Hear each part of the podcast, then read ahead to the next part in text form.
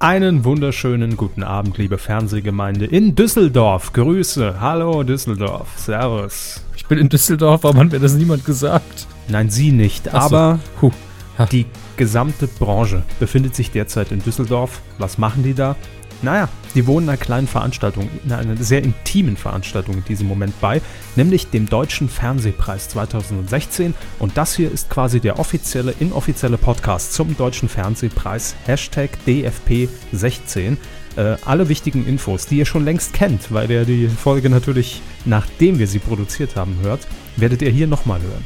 Das ist Service von uns, bitteschön. Sie haben mich restlos mit allen Informationen verwirrt. Alles, was ich weiß, ist, wir zeichnen Podcast auf und der Deutsche Fernsehpreis findet statt. Alles andere ergibt keinen Sinn. Richtig. Außerdem natürlich noch großes Thema in Q221, ähm, globale Erderwärmung. Außerdem werden wir hier eine Bürgerwehr gründen. Ihr seid live mit dabei. Und ähm, es geht noch ein bisschen um Quantenphysik. Das alles heute in der Medienkuh. Es kann sein, dass ich das mit der Bürgerwehr einfach. Wir gründen einfach eine Gruppe, mediale Bürgerwehr. Machen wir in der Aufzeichnung. Aber jetzt geht's Die erstmal los. telemediale Bürgerwehr. Medienkuh. Der Podcast rund um Film, Funk und Fernsehen. Mit Kevin Körber, Seid gegrüßt. Dominik Hammisch Schönen guten Tag. und diesen Themen. Ab in den Dschungel, der finale Kandidatencheck.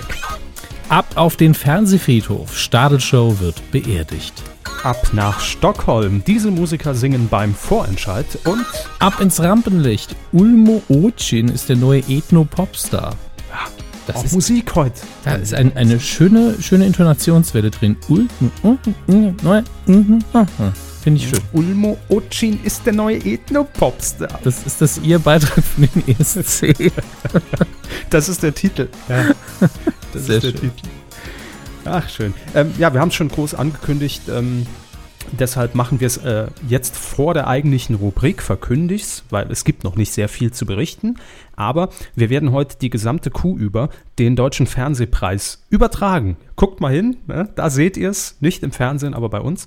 Äh, nein, es ist tatsächlich so, wir zeichnen heute am Mittwoch, 13. Januar 2016, diese Folge auf.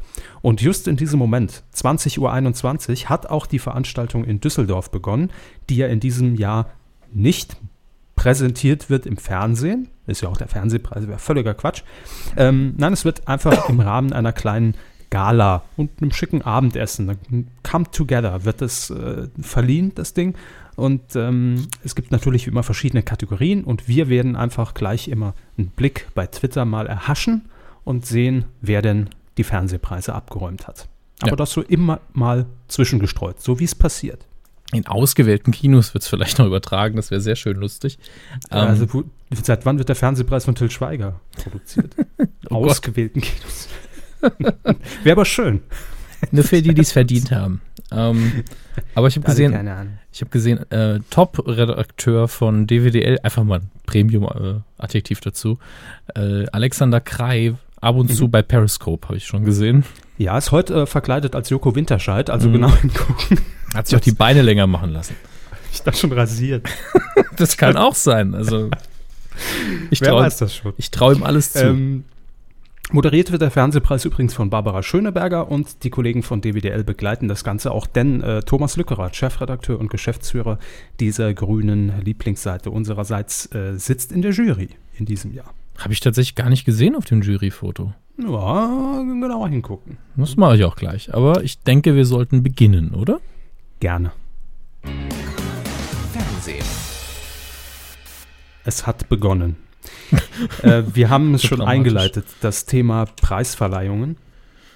Und äh, während natürlich der wichtigste gerade in Düsseldorf verliehen wird, gab es in den äh, vergangenen Tagen auch noch einen kleineren überm Teich, die Golden Globes. Und ähm, ja, was haben die beiden Preise gemeinsam? Beide werden nicht mehr im deutschen Fernsehen übertragen. Ja, leider. Ich äh, habe auch jegliche Live-Übertragung verpasst in der entsprechenden Nacht.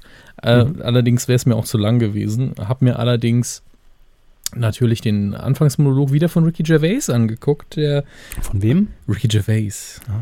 der aus unerfindlichen Gründen wieder engagiert worden ist, nachdem er von Tina Fey und Amy Pöhler abgelöst worden ist, die das sehr gut gemacht haben im letzten Jahr, aber nicht ganz so böse wie Ricky Gervais. Und er hat sich wohl gedacht, hey, wenn er mich nochmal hierher holt, dann haue ich diesmal so richtig eine runter. Das ist meine Güte. Er hat alles beleidigt, was da war. Und es ist immer schön, die eine Hälfte des Saals findet, findet es sehr, sehr schön und lustig und die andere Hälfte ist wirklich beleidigt. Ähm, schön fand ich den Moment, als er gesagt hat, ähm, vergessen Sie nicht, wenn Sie heute einen Award hier gewinnen, niemandem ist dieser Award so wichtig wie Ihnen, denn dieser Award ist völlig, völlig bedeutungslos. Den Golden Globe gibt es nur, weil irgendein alter Journalist der Meinung ist, ach, ich möchte ihn einfach mal die Hand schütteln und ein Selfie mit ihm machen. Hm. Aber ich finde, das tut so einer, so einer unwichtigen Veranstaltung wie, dem, wie den Golden Globes so als, als Oscar-Vorbote auch einfach gut. So ja. Portion und, Selbstironie. Unter der Haube stimmt es allerdings. Es ist ja einfach, irgendwelche Journalisten legen das fest und äh, dementsprechend ist es natürlich sachlich gesehen wirklich keine besonders wichtige Veranstaltung. Sie gelten, gelten eben nur als Vorboten für die Oscars, mhm. weil tatsächlich statistisch gesehen die Oscars sich oft anschließen ähm, an die Entscheidungen der Golden Globes. Das ist richtig. Im Übrigen auch beim Deutschen Fernsehpreis, um jetzt einfach mal parallel quasi die zwei Veranstaltungen, der große, wir machen nur den großen Check, nicht nur den IBIS-Kandidatencheck, sondern auch den Preisverleihungscheck. Ähm, ja, es ist sehr viel Ironie auch beim Fernsehpreis mit dabei. Ich will ganz kurz hier Barbara Schöneberger zitieren, die ähm, das Ganze eröffnet hat, unter anderem mit den Worten, wir haben lange nach einem Laden gesucht, der aussieht wie eine Mehrzweckhalle, aber keine ist. Äh, Dementsprechend äh, wird man sich dort in Düsseldorf heute zusammengefunden haben. So, Herr Hammes, bitte. Golden Globes. Bei den Golden Globes werden ja in der Regel äh, Fiction-Ausstrahlungen ausgezeichnet. So natürlich auch in diesem Jahr. Wir haben wie so oft die Kategorien Drama und Musical or Comedy. Das bastelt man da einfach zusammen. Bestes Drama Mr. Robot, auch eine in Deutschland sehr gehypte Sendung, die ich noch nachholen muss ähm, während bei Musical or Comedy Mozart in the Jungle gewonnen hat, die ich tatsächlich überhaupt nicht kenne. Ähm, Mozart in the Jungle? Ah, da haben wir schon gesagt, Dschungelcamp-Teilnehmer. Mozart. Tja. Ähm, produziert von Amazon und Mr. Robot, muss ich mal gerade nachschauen. Ist das nicht auch? Nee, ist einfach nur, glaube ich, in Deutschland dort zu sehen. Aber ähm, ja, es ist auf jeden Fall interessant zu sehen, wie Amazon und Netflix über die letzten Jahre, wenn sie denn was produzieren, meistens hochwertige Dinge produzieren, wobei Amazon da wesentlich schlechteren Rekord hat als jetzt Netflix. Bei den Schauspielern haben wir John Hamm für seine Rolle des Don Draper in Mad Men. Das ist auch, da ist man vielleicht überrascht, dass er, die Serie läuft ja schon ein bisschen, dass er da schon wieder gewinnt. Weiß ich jetzt gar nicht, ob er schon oft gewonnen hat.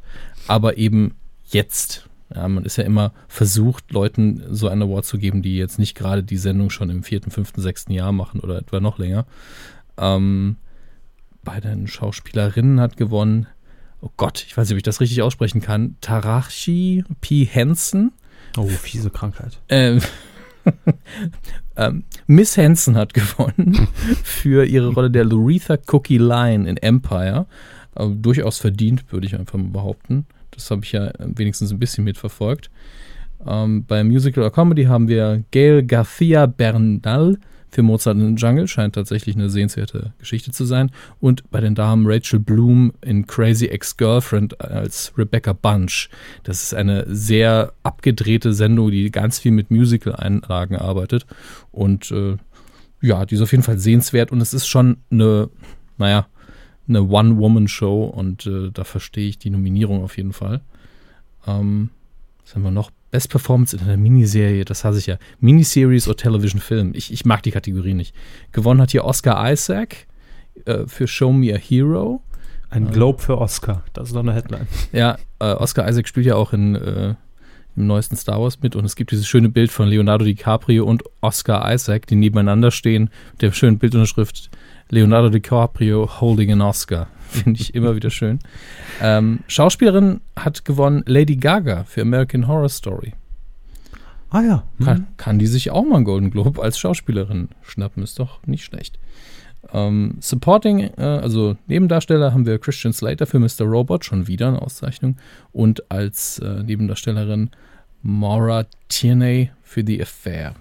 Habe ich leider auch nicht gesehen. Als beste Miniserie oder Film hat gewonnen Wolf Hall und äh, damit sind wir eigentlich schon durch im, im Fernsehbereich. Okay. Und den Filmbereich gibt es natürlich gleich im Filmbereich. Filmbereich. Das ist, äh, da haben wir uns lange zusammengehockt und Ja, haben es ist, überlegt.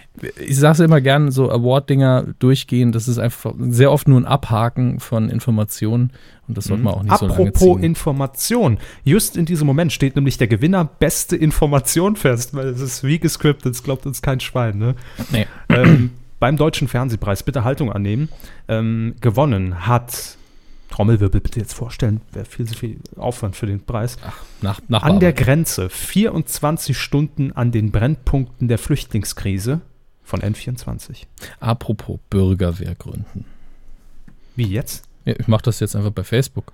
Also ja, das ist, das ist gerade Trend, glaube ich. Auch ich glaube, dass auch viele einfach, die gar nicht wissen, was eine Bürgerwehr ist, einfach mal liken, weil es klingt gut. Es klingt nach Ja. Verteidigung. Wir lassen uns nichts gefallen und egal was dahinter steckt, welches politische Motiv, meinen Daumen habt ihr. Also Sie haben ja vorgeschlagen, telemediale Bürgerwehr als Name, ne?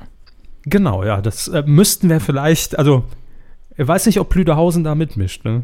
Mache ich einfach einen Slash zwischen Tele und Mediale, dann ist es cool. Tele slash mediale Bürgerwehr. Dann könnte es funktionieren. Hm? Gut. Im Übrigen will ich hier noch die Information ergänzen. Wir sind in der deutschen Fernsehpreiskategorie Beste Information. Klar, da muss Info her. Ähm, neben dem Gewinner in dieser Kategorie an der Grenze heißt die Sendung, waren nominiert der Flüchtlingsreport von ARD ähm, und dann noch Thementag Flüchtlinge bei RTL vom 31. August 2015. Hm. Glückwunsch an N24 in diesem Fall. Gut, weiter geht's. Äh, wir wollen uns ja hier nicht äh, nur mit den Preisen beschäftigen. Bürgerwehr ist in der Mache. Wir geben euch da rechtzeitig Bescheid. Ja, ähm, liebe Freunde, das Jahr hat begonnen und wir sind quasi schon gefühlt mittendrin. Also es ist irgendwie Silvester ist schon wieder ewig her. Mm, Und das heißt, wir schreiten jetzt mit großen Schritten auf die TV-Highlights im Januar zu. Ende Januar der Bachelor, neue Staffel. Äh, mal sehen, wie es wird. Aber zunächst widmen wir uns natürlich 14 Tage lang mal wieder dem Dschungel von Australien mit Ich bin ein Star, holt mich hier raus. Am Freitag geht es los. Am äh, 15. ist das dann, Januar, um 21.15 Uhr bei RTL. Moderation ist klar. Äh, man wird ein bisschen am Konzept schrauben. Das war RTL ganz wichtig, nachdem es im letzten Jahr, naja, ich sag mal, ab und zu auch ein paar Gähner im Camp gab. Ein Gähner im Camp. Achtung, Achtung. Ja, Walter. Ähm, aber ähm, nein, man hat das schon gemerkt, dass man an einigen Stellschrauben drehen muss. Ähm, so wird es in diesem Jahr zum Beispiel eine große Änderung geben, dass die Kandidaten nicht wie sonst üblich äh, alle zusammen vorab im Versace Hotel wohnen und sich damit quasi auf dem Gang erstmal schon mal kennenlernen können und beim Frühstück und vielleicht auch Absprachen treffen können, äh, sondern die sind tatsächlich verteilt auf verschiedene Hotels und werden dann erst beim Einzug ins Camp zusammengeführt. Dann wird die erste Begegnung stattfinden, außer man hat vorher schon die WhatsApp-Nummern ausgetauscht auf, auf dem Flughafen. Dann äh, bringt das natürlich auch nichts. Aber ähm, es gibt ein paar verschärfte Regeln und äh, ich glaube, RTL ähm, setzt da sehr große Stücke auf den Cast und wir wollen hier die Teilnehmer in erster Linie ein bisschen analysieren, weil durchgegangen sind wir sie schon. Also wir kennen ja die offizielle Liste, aber es gibt da noch einiges zu betrachten. Mm, Ich werde die jetzt nacheinander vorlesen Mhm. und Herr Hammes, Sie sagen vielleicht immer ganz kurz Ihre Einschätzung. Also die meisten kennen Sie ja tatsächlich. Äh, Das ist eine große Ausnahme. Einschätzung im Sinne von wie lange? Wie die sich im Camp machen. Okay. Oder ob jemand vielleicht frühzeitig abbricht, den Wendler macht und einfach sagt, trotz kackdreister Lüge, ich bin ein Star, holt mich hier raus. Ähm, einfach so grob einschätzen, was können wir von den Leuten erwarten. Mhm. Unter anderem von DSDS-Legende Menderes.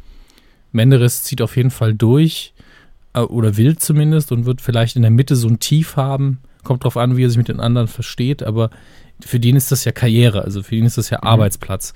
Und ähm, der will auf jeden Fall bis zum Ende durchziehen, aber es kann sein, dass er dann irgendwann die Motivation verliert. Ja, bei Menderes bin ich noch zwiegespalten. Entweder er hat sich wirklich vorgenommen, es allen zu zeigen. Und ähm, also für mich ist erstmal klar, dass vorweg, dass Menderes von Anfang an zur Dschungelprüfung gewählt wird von den Zuschauern. Ähm, das ist äh, für mich gesetzt. Wenn nicht, bin ich, bin ich schwer enttäuscht und rede kein Wort mehr mit euch. Aber ähm, Allen, die da anrufen. Genau. Äh, also niemand hoffentlich. Und dann ist natürlich die große Frage, macht er das? Also weil er einfach sagt, okay, ich weiß, wie das funktioniert und ich zeige es ihnen jetzt, weil dann wird es ja langweilig für den Zuschauer und er wird nicht mehr gewählt und er kann positiv überraschen. Mhm. Oder aber er ist natürlich ein Kandidat, der einfach dann alles verweigert und äh, vielleicht auch Prüfungen beginnt, aber nicht zu Ende führt, weil er sagt, nee, das ist mir zu hart, ich gehe wieder zurück. Ähm, also, da weiß ich noch nicht. Bin ich mir unsicher. Er kann aber überraschen. Das ist ein Kandidat für mich, der von vornherein erstmal sehr unberechenbar ist. Und äh, ich glaube, dass Menderes, äh, wenn er sich gut anstellt, durchaus Chancen auf die Top 3 hätte. Aber ich sage, nach vier Tagen sagt er, aus gesundheitlichen Gründen muss ich gehen. So. Äh, dann haben wir Jenny Elvers. Also, ich hoffe ja für sie, dass sie äh, wieder komplett gesund ist und ähm, in einem guten Zustand. Ähm, psychisch. Ich hoffe auch, dass kein rotes Sofa im Dschungel rumsteht. Ja, ganz ehrlich, also ich hoffe einfach, dass es ihr gut geht. Punkt. Gehen wir einfach mal davon aus, dass, dass sie absolut fit ist. Ja. Und ich glaube, dann ist, hat sie tatsächlich Chancen auf Dschungelkönigin. Und ich sage es jetzt hier an dieser Stelle, lockt es bitte mit, 13. Januar 2016, Jenny Elvers gewinnt. Mhm. Dann sind wir uns ja doch sehr einig. Ja. Hm? Ähm, die hat ja auch schon bei Promi Big Brother in der ersten Staffel gewonnen, ähm, weil sie einfach tatsächlich sehr sympathisch ist und sie auch beweist, dass sie, und die hat einfach ja auch schon wirklich sehr viel Mist erlebt und mitgemacht, äh, von Schlammschlacht in den Boulevardmedien einfach mal ganz abgesehen ähm, der gönnt man es inzwischen. Ich finde, die hat so einen Status, dass sie, also die hat nicht so den, diesen Trash-Faktor wie jetzt zum Beispiel Nadel, ja, mhm. äh, sondern die hat diesen Sympathiebonus, dass man sagt, hey, die Frau schafft es aber immer wieder, sich da irgendwie rauszuziehen und das ist bewundernswert und die ist auch noch sympathisch, also äh, warum nicht? Also ich glaube, die gewinnt, ist mein Tipp. So. Dann die nächste Kandidatin, brauchen wir eigentlich nicht drüber zu reden, Helena Fürst. Wer die, äh, das ist hier die, die RTL-Anwältin -An äh, der Armen. Ne? Kämpferin ja, aus Leidenschaft. Wird in Woche zwei rausgewählt oder so. Spätestens dann, ja. ja. Ich glaube, ist die erste, die rausgewählt wird. Ähm, und dann sieht man nach zwei Wochen den Zusammenschnitt, das Best-of, sieht Helena Fürst und sagt, ach ja, die war ja auch drin. Ähm, ich glaube, dass Helena Fürst die Tanja Schumann macht. Also sie geht sehr unter, glaube ich. Dann haben wir Gunther Gabriel. Gunther Gabriel kommt drauf an, wie er drauf ist. Also ich glaube, er wird versuchen, sich als ähm, über lange Strecken sich als der gemütliche Opa mit der Gitarre an, am Lagerfeuer zu etablieren. Weiß gar nicht, ob er eine Gitarre mitnehmen darf oder ob er es tun wird. Aber vermutlich schon. Er schmuggelt es in seinem. ah, egal. in seinem hohlen Zahn schmuggelt er eine Gitarre. So. Ähm, es war doch immer so, man darf ein oder zwei Gegenstände mitnehmen. Ähm, ich glaube, das gehört tatsächlich auch zu den Regeländerungen, dass das nicht mehr der Fall ist. Bin mir aber auch, hm. das jetzt äh, ohne Gewehr. Also, weil ganz ehrlich, Gunter Gabriel ohne Klampfe am Lagerfeuer ist ja dann auch. Wäre ein bisschen traurig. Als, als, als hätte der andere damals nicht ins Camp gekackt. Ich meine, da fehlt ja was. ähm, das ist nie nachgewiesen, ne? der, der, der, Code wurde nicht entschlüsselt. Hat er alleine geschissen, ja. Die das sind die Fragen, die uns auch heute noch beschäftigen. Ähm, ja, aber sagen wir mal, er hat die Gitarre, ja dann würde er sich bis zur Mitte, glaube ich, durchkämpfen und dann irgendwann werden die Leute entweder keinen Bock mehr drauf haben, dass er die ganze Zeit Gitarre spielt, ähm, oder er hat keinen Bock mehr auf den Dschungel und, und wird stinkig. Nee, äh, Gunther Gabriel bleibt natürlich, ja so, ja, er wird stinkig, aber er wird nicht von alleine rausgehen, weil er natürlich aufs Geld angewiesen ist. Ähm, und ich glaube, dass er sich am Anfang auch so als der Papa Bär mhm. des Dschungelcamps gibt und dann aber, sobald irgendwie an Tag drei, wo es halt mal wieder nur Reis und Bohnen gibt und das auch noch vielleicht in einer sehr mauen Ration, weil Menderes die Prüfung mal wieder verkackt hat, ähm, da wird er sehr, sehr sauer. Menderes, so. du kannst gar nichts. Ja, also wird er zum, zum Papa Werwolf ne, mhm. des Dschungelcamps. Ich glaube, also Gunther Gabriel ist, der kann schon gut äh, verbal austeilen und ziemlich krass. Dem ist, dem ist auch alles scheißegal, ganz ehrlich. Das ist gar nicht schlecht. so. Hey, let's talk. Ricky. Äh, Nächster Kandidat. Platz 2. Eins oder zwei, Dschungelkönig. Der zieht, okay. der zieht durch. Okay.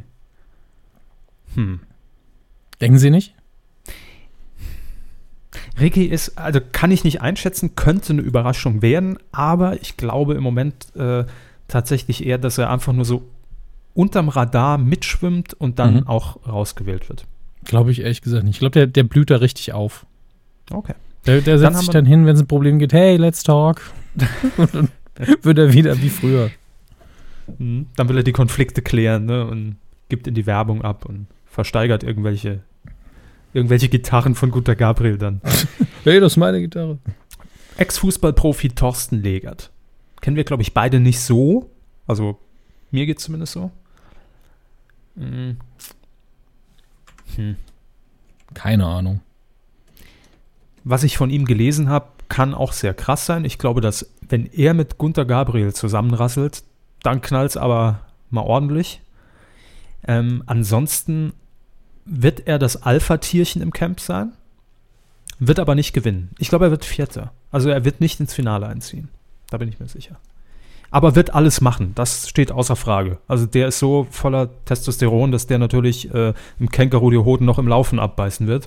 Ähm, das, davon gehe ich fest aus. Also der wird alles, was er machen muss, durchziehen. Onkel Jürgen. Jürgen. Ähm, ja, das ist dann ein, auch einer der drei vordersten, oder? Ja. Äh, Definitiv. Für mich äh, auch ein Finalkandidat. Ähm, weil er einfach, ich glaube, tatsächlich im Volk gut ankommt. Doch. Ich glaube, Jürgen ist unter den letzten dreien und wird äh, sicherlich auch mit sehr vielen anecken, weil Jürgen ja immer diese Art hat, also der sagt dir ins Gesicht, boah, das hast du aber echt scheiße gemacht, ne? Und lacht aber dabei dich an, dass du ihm eigentlich nicht böse sein kannst, ne? Aber ähm, ich kann mir schon vorstellen, dass viele mit seiner Art dann auf Dauer nicht klarkommen. Äh, oder er verbündet sich mit Ricky und die beiden bilden dann so eine, eine Allianz der guten Laune, dass jeder davon angekotzt ist. eine Das Allianz der guten Laune. Herzlich willkommen im neuen ZDF-Schlagerformat. Die Allianz der guten Laune mit Kevin Körber. Hey, demnächst vielleicht in der ARD, die Stadelshow ist ja weg. Also schon mal sichern lassen, ne? Nicht schlecht. Und, ah, mein Tipp, wir, wir hatten sie jetzt noch nicht, aber greife ich schon mal vorweg. Ich glaube, dass Brigitte Nielsen der neue Best Buddy von Jürgen wird. Ich glaube, die zwei harmonieren sehr gut. Hm. Könnte aber sein. komm, kommen wir doch direkt zu ihr. Brigitte Nielsen hat schon mal gewonnen, darf jetzt wieder rein. Das ist das, das meine, Wenn man, wenn man zum zweiten Mal da drin ist, hat man dann noch Bock? Nein. Also die Zuschauer haben keinen Bock mehr. Weil Brigitte Nielsen hat ja nur gewonnen, weil sie eben so sympathisch war. Deshalb haben sie im Sommer alle gesagt, ja, die gern noch mal rein. So. Aber von der kennt man alles. Also die hat ja schon gezeigt, wie sie reagiert, wie sie mit Situationen im, im Camp umgeht, ähm, was sie frisst und was nicht. Also da hat man schon alle Facetten gesehen und ich glaube nicht, dass sie äh, da groß jetzt für Überraschungen sorgen wird. Ähm, wird definitiv weit kommen. Mhm. Äh, ich würde sagen, also ich kann mich jetzt schon festlegen, Top 3 am Ende im Camp, Jenny Elvers, Brigitte Nielsen, Jürgen Milzki. Brigitte muss dann raus, dann Mhm. muss Jürgen gehen und Jenny Elvers wird gewinnen. Das ist mein Tipp. Ist ein Ähm, guter Tipp, würde ich sagen. Ist realistisch, ne? Ja. Denn der hier gewinnt auf keinen Fall. David Ortega. Wer? So. ne? Das ist der, äh, Schauspieler? Das, ja, also Schauspieler. Ihr seht die Anführungszeichen, die wir alle in die Luft malen gerade. Ne? Alle zusammen in der Bahn. Schauspieler. ne? ähm, bei Köln 50 667 893 12 und hat ja auch schon bei Big Brother teilgenommen und in anderen äh, Reality-Shows. Aber das ist auch so. Also auch er wird dann zusammen mit, mit äh, Helena Fürst am längsten den Aufenthalt im Versace Hotel äh, genießen können, wenn er rausfliegt. So. Ach, bleibt man dann noch ewig da drin hocken? Ja, bis zum Ende, weil dann kommen ja alle noch mal ins Baumhaus und alle treffen sich noch mal und Reunion. Das, das wäre doch der einzige Grund. Einfach so hingehen und sagen, ich gucke das immer sehr gern, ich möchte mal nah dabei sein. Dann einfach ins Camp kommen, am ersten Tag schon so, oh, ich bin raus. Und dann im Hotel einfach sitzen, den ganzen Tag die Sendung gucken. Kann man machen, theoretisch alles möglich. Herr Körber, Ihr nächster Urlaub. Ist gebucht. Dann haben wir noch das äh, Topmodel Natalie Volk. Keine Ahnung. Ja, Topmodel halt. kann versuchen, die neue Larissa Marold zu werden oder die Nachfolgerin von, ähm, äh, wie ist noch, Sarah Knappig. Aber ich kenne die Frau nicht. Ich habe sie nicht gesehen äh, bei Germany's Next Topmodel und ähm, ja. Moderiert im Übrigen äh, eine eigene Show bei Hamburg 1, dem Regionalsender. Ja. Hat aber keinen Gegenpart. Also selbst wenn sie jetzt zickig sein will, da ist, glaube ich, niemand drin, der sich darauf einlässt. Es gibt keine zweite Zicke. Gut, Ricky vielleicht. Man, man darf den Lagerkoller ja auch nicht äh, unterschätzen. Die könnte natürlich dafür sorgen. Sophia Wollersheim. Puh, das muss ich alle wieder googeln, ey. Wo wir das schon hundertmal gemacht haben. Sehr schön, wenn ich Sophia Wollersheim einen Tipp bekomme als erster Vorschlag. Sophia Wollersheim früher. Müssten ihnen eigentlich zwei Möpse ins Gesicht springen. Also Hunde, denn das ist das offizielle Bild von RTL. Sie hat zwei Möpse in, auf dem Arm. Sie machen mich fertig heute. Ja. ja, Sophia Wollersheim ist, äh, kann ich gar nicht einschätzen, aber erwarte ich irgendwie nicht viel. Habe ich keine Meinung zu. Studienabbruch, Fitnessstudio-Kette, Immobilienmaklerin, Bordellbetreiber. Ja, ah, Hm. das war das. Nun gut. Und dann haben wir noch einen unter den zwölf. Es sind ja diesmal zwölf Kandidaten, die einziehen, denn es wurde ja äh, gemutmaßt, dass Jürgen nur der Ersatzkandidat für Rolf Zacher war, zu dem wir jetzt kommen. Ähm, und man ihn aber jetzt schon ins Camp geschickt hat, da könnte man natürlich sagen, Strategie von RTL, weil man weiß, dass Rolf Zacher sowieso sehr schnell gehen wird, weil einfach vielleicht ne, der Vertrag so aussieht. Ähm, und kommt, dann schicken wir Jürgen direkt rein. Aber man weiß es nicht. Rolf Zacher, ja, was sagen wir dazu? Oh Gott. Kann in der Hängematte vor sich hindösen, kann aber vielleicht auch mal irgendwie richtig, richtig aufdrehen. So, ne? dass er mal so Mathieu Carrière-mäßig zeigt, was in ihm steckt. Er sieht das vielleicht als Bühne. Vielleicht denkt er, da kann ich mal wieder zeigen, wer hier gut schauspielern kann. Ihr Amateure. Ohne Vielleicht wird er Drehbuch. sich mit, mit dem, mit dem Köln-Bölkstar anlegen und wird ihm erstmal so ein bisschen auf den Zahn fühlen. Was hast du denn eigentlich gelernt? Das könnte ich mir vorstellen. Hast du das gelernt, Schauspielerei? Haben sie eigentlich gedient? Aber das waren sie und ich finde, es sind wirklich potenziell sehr gute Kandidaten. Auf dem Papier. Man weiß ja nie, was sie draus machen. Das stimmt. Apropos draus machen. Ja, Es gibt einige neue Gewinner beim Deutschen Fernsehpreis. das ist richtig. Ähm, wir wollen sie auch verlesen. Ähm, und zwar in der chronologischen Reihenfolge haben wir hier noch den Gewinner Beste Talksendung. Äh, und das ist in diesem Fall Menschen bei Maischberger. Die hat sich durchgesetzt in der Kategorie gegen Markus Lanz und hart aber fair. Jetzt reden die Helfer vom 9.11. Ja, solange Hart aber fair nicht gewinnt, ist man ja schon vorne. Solange Markus Lanz nicht gewinnt. Ja, Alles gut. Dann sind wir uns ja alle einig. Das war die offizielle Begründung der Jury. Die zwei Ähm, kriegen es nicht. Wer ist noch übrig? Dann haben wir noch den Gewinner äh, des Deutschen Fernsehpreises 2016 in der Kategorie Beste Dokumentation und Reportage. Und da hat gewonnen Asternweg, eine Straße ohne Ausweg. Für Vox.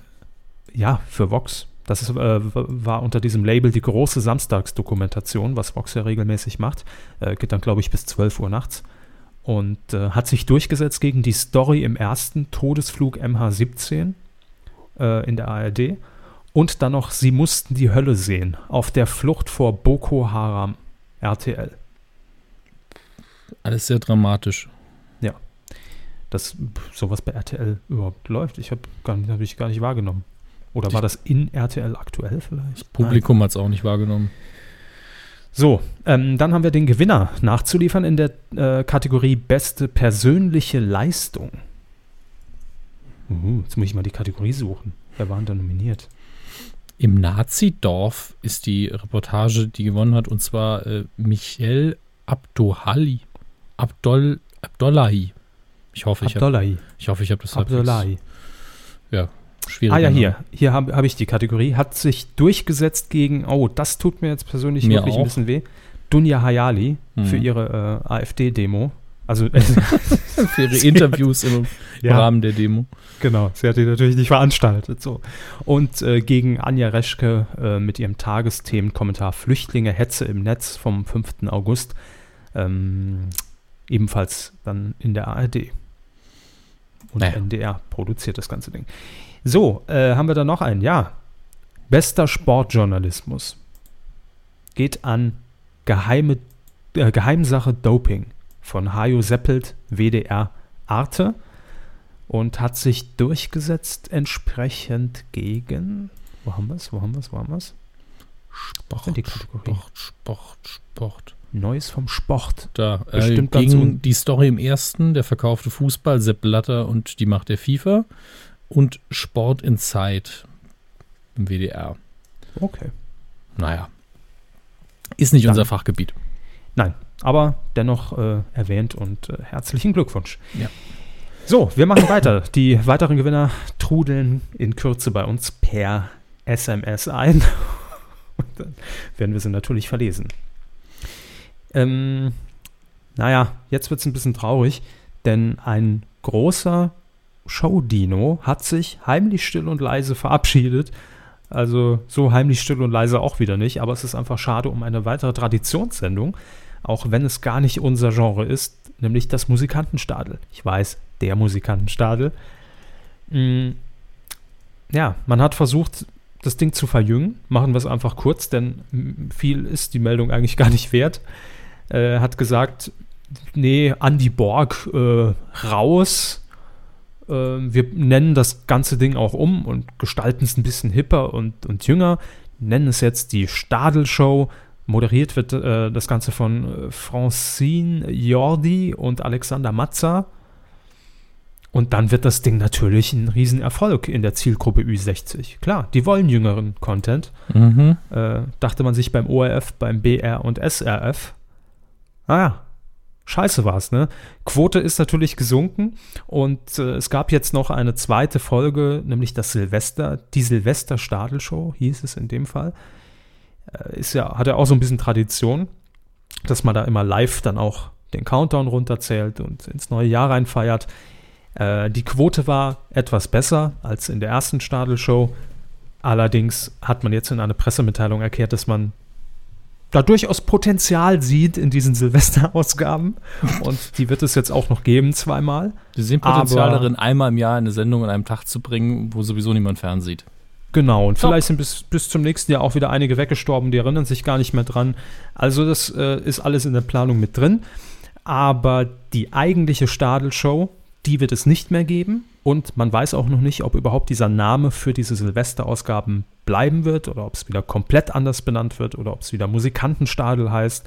Ähm, und ob es noch mit Alexander Matzer und Francine Jordi ist, weiß man alles nicht. Aber Fakt ist, dass man innerhalb von einem halben Jahr einfach diese vier- 35-jährige Sendung, äh, natürlich damals ins Leben gerufen von Karl Moik, ähm, einfach mal komplett versenkt hat. Es ist, da gehört schon auch was dazu, finde ich. Ne? Naja. Also ich denke, viele haben das genauso kommen sehen.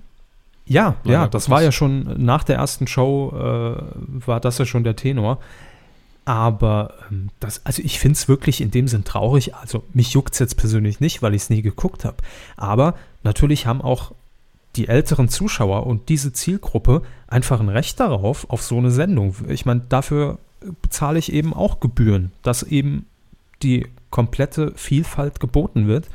Und äh, dass man dann einfach sagt, okay, ein Andy Borg, der das ja wirklich auch gut moderiert hat, wenn man immer mal so zufällig drüber gesäppt hat oder, oder Ausschnitte bei TV Total präsentiert bekam.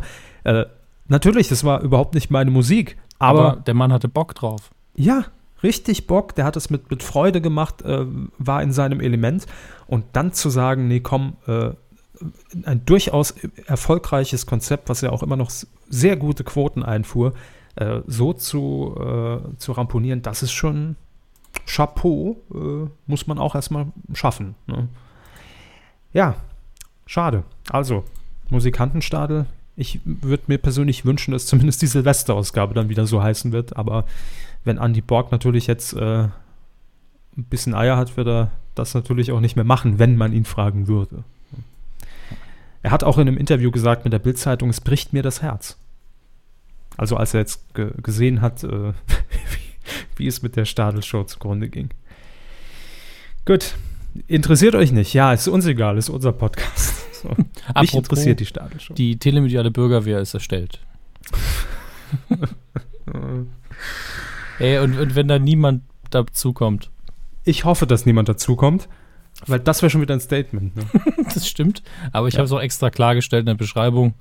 Ähm, Me für die Badesee, medial Engagierte für die Banalisierung der Serialitätskultur, keine Gewalt, nur dumm Gespräch. Also, wir sind komplett harmlos. Ja. Äh, gut, also bitte nicht beitreten. Das soll ich vielleicht noch dabei schreiben als Kommentar.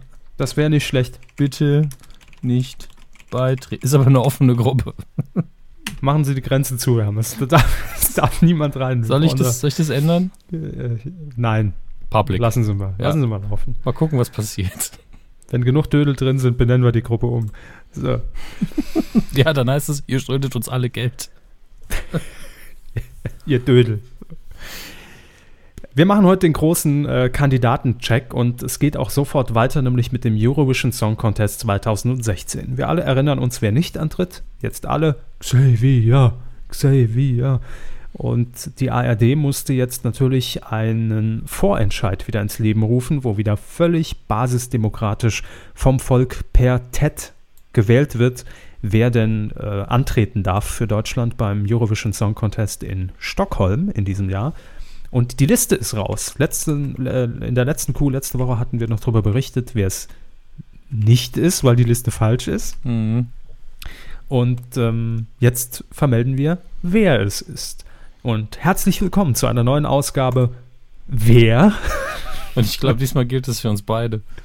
Bis auf einen Namen, na, bis, äh, einen Halbnamen. Sagen, sagen wir. Eineinhalb Namen. Eineinhalb Namen sind Peter habe ich schon mal gehört, aber der Nachname sagt mir nichts. Ähm, aber wir gehen so einfach mal durch. Alex Deal. Wer? So. Ich habe ein Bild vor Augen, gerade weil ich auch einen Artikel natürlich aufhabe. Ja. Ich glaube, ich spiele das für mich mal ein bisschen an. Bayerischer ah, nee, dann Singer-Songwriter. pausiere ich wieder. Ja. Gut. Ähm, dann, hab, dann im, im ersten Moment, als ich die Meldung gelesen habe, dachte ich, wow, Anastasia. Aber dann habe ich gesehen, ach nee, Avant. Avantasia. Hm, Da muss ich doch mal wieder goggeln. ja, machen Sie mal.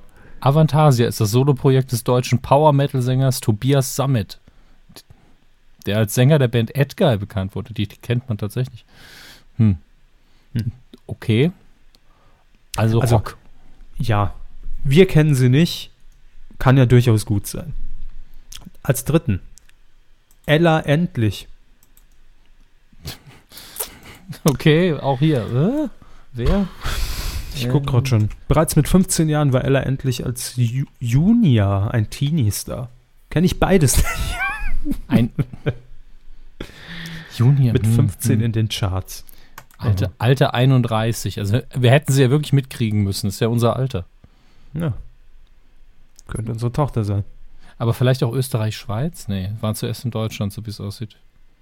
Hm. Bei Carmen Nebel mal aufgetreten. Na gut, vielleicht falsche Sendung. Ähm, Gregorian haben wir noch. Die Gregorian, die, die Mönchssänger, die kennen wir. Ja, die kennt man immerhin. So Die, halb, ha ne? die haben ja so Außenseiterchancen, finde ich. Die machen, Ja. einf machen einfach sehr solide Musik, die können natürlich alle super singen. Deutschland schickt ein paar Männer in Kutte auf die Bühne. Alles super. Ey, solange sie keine weißen spitzen Hüte haben, ist doch alles gut. Aluhüt. Dann haben wir noch Jamie Lee Kriwitz. Und die sagt mir halt tatsächlich als einzige Jamie Lee was- Curtis, was? Nein, Kriwitz. Jamie Lee. Die Gewinnerin von äh, The Voice of Germany in diesem Jahr. Ja, hat schon mal ein Voting gewonnen. Hat ein Voting gewonnen, hat auch eine gute Stimme tatsächlich. Ähm, wieso nicht? Ist immer so ein bisschen im Manga-Stil unterwegs. Also auch zumindest ein bisschen außergewöhnlicher von der Performance her. Und das braucht man beim ESC ja manchmal. Ja, dann haben wir noch, ähm, dieses Mal leider ohne seinen Kompagnon Klaas, Joko. Hm. Achso, mit C geschrieben. Musikalisches Talent im Doppelpack. Die Schwestern Josefa und Cosima Karl. Ah, deshalb Joko. Cosima Karl. Josefa und Cosima. Äh, ja, aber. Äh, naja, gut. Die können ja durchaus gute Musik machen, ne? Der nächste Name, Herr Hammes. Äh, Keoma. Hm. Indie-Pop-Duo aus Köln und Berlin. Nie gehört, ganz ehrlich. Ich auch nicht. Habt ihr die mal gehört? Also, wenn ihr die mal gehört habt, dann jetzt mal alle aufstehen. dann haben wir noch Laura Pinsky. Sie sind nur noch am Googeln, ne? Sie kommen gar nicht. Nee, ich, ich wurde gerade angefragt für, für einen Geburtstagsgruß, äh, zeitliche Deadlines und so. Sie wissen. Nee, mm -mm. Weiß, weiß, ich- weiß ich jetzt nicht. So, so schaffen wir es leider nicht, fürchte ich. Ähm, Laura Pinsky wird produziert von Ralf Siegel. Ja. Was ist So. der ESC schon ohne einen Ralf Siegel? Und das ist der halbe Name, den ich gemeint habe. Weil es ja nur produziert. Ne? Äh, Ralf Siegel. Ich finde, der muss mal einfach gewinnen. Komm, lasst, lasst bitte Laura Pinsky zum ESC, damit dann auch äh, Ralf Siegel den ESC mal gewinnt wieder. Ja. Zeit. Luxuslärm haben wir hier noch. Das ist der Name, den ich zumindest schon, schon mal irgendwo gehört habe. Weiß nicht genau wo, aber 1000 Kilometer bis zum Meer hieß das erste Album. Und äh, seit 2011 auf dem Markt. Hat sich inzwi- was ich alles nicht mitgekriegt habe musikalisch in den letzten fünf Jahren. Hm, Fünf Jahre? Im Allgemeinen, das war jetzt nur irgendeine Zahl. Die waren ja in den letzten fünf Jahren durchaus aktiv. Die letzten zehn eher. Das stimmt. Oh, jetzt, scheiße, jetzt habe ich die Seite zugemacht. Sehen Sie? Nicht fluchen. Nee, äh, Entschuldigung. Natürlich verdammter Mist. Haben Sie die noch offen für den letzten Teilnehmer? Jetzt bin ich, mir- ich weiß nur nicht, welche Sie hier. schon genannt hatten. Woods of Burnham, haben wir die schon? Nee, ich glaube nicht. Sind jedenfalls nee, auch dabei. noch nicht. Ähm, mal gerade Das gucken, muss wer dann das gewesen ist. sein. Äh, 2011 gegründet in Dresden. Titelsong für Till Schweigers Honig im Kopf. Alles klar. Danke. Das war's. Abgang Kulisse rechts. Ja, ähm, ihr dürft wählen. Hey. Schickt den Besten hin. Sagen wir jetzt einfach mal. Ganz, äh, Ja, sicher. Ruft nach eurem besten Wissen und Gewissen an. wir werden eh nicht gewinnen. Nicht immer so negativ. Dödel. Wir haben äh, Neues aus Düsseldorf und zwar Düsseldorf. der Förderpreis des Deutschen Fernsehpreises 2016 geht an Hubertus Koch. Für? Weiß ich nicht. Für, weiß ich nicht. Aber ich habe ein Zitat von ihm, das er gerade auf der Bühne loslässt. Er macht so ein bisschen, macht er uns den, äh, den, äh, na, sagen Sie schon. Ich nehme diesen Preis nicht an. Ne? Reich Ranitzky, danke. Ich fand eher Er Kalkofe. sagt, ja, könnte auch hinkommen. Also Hubertus Koch sagt, ich mache das deutsche Fernsehen an und kriege das kalte Kotzen. Als, und ganz ehrlich, jetzt mal ernst nehmen, die Metapher, Kotzen ist ja schon schlimm, aber wenn einem dabei noch kalt ist, Kalt zu kotzen ist natürlich richtig scheiße. Ne? ernsthaft widerlicher geht's kaum. Nee. Armer, Ich- armer, armer. Schalt den Fernseher doch ab, Hubertus. Mensch, was machst du denn? Schaff ihn doch ab, den Fernseher. Äh, Hubertus Koch ist freiberuflicher Filmemacher mit äh, Sitz in Köln und produziert äh, sowohl unabhängig als auch im Auftrag Magazinbeiträge, Kurz- und Langdokumentationen für Internet und Fernsehen. Ja, dann lass doch das Fernsehen einfach weg und konzentriere dich nur auf Internet und dann gucken wir mal, wie, wie lange das Ganze noch läuft. Ich finde das immer irgendwie, also wenn man damit sein Geld verdient, und das wird er ja mit Sicherheit auch, auch wenn er natürlich Projekte für, gehe ich jetzt mal von aus, fürs öffentlich-rechtliche Fernsehen produziert. Aber ist ja trotzdem Fernsehen, ne? Ist ja auch Fernsehen, das, was er macht. Finde ich immer schwierig. Ja, aber wenn das von innen aus verändern will, muss er ja auch eine schlechte Meinung vorher haben.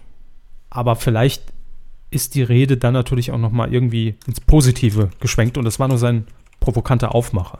Er hat vielleicht gesagt, wir haben ja hier nur das, das, das Minutenprotokoll von DWDL, äh, weil noch haben wir keine 10.000 Zeichen bei Twitter. Vielleicht ging die Rede weiter. Ich mache das deutsche Fernsehen an und kriege das kalte Kotzen und dann gucke ich wieder auf den Fernseher äh, und dann denke ich mir, ah, hier bin ich zu Hause. Sowas vielleicht. Vielleicht irgendeine Darmerkrankung. Mhm. Keim. Ja, ja, das wird ganz sicher sein. Gut, weitere Gewinner folgen im Laufe dieser Kuh. Mm, Vox ist auch nominiert, äh, und zwar für Sing meinen Song. Äh, aber Vox hat auch schon ein Nachfolgeformat in den Startlöchern, das Anfang Februar zu sehen sein wird.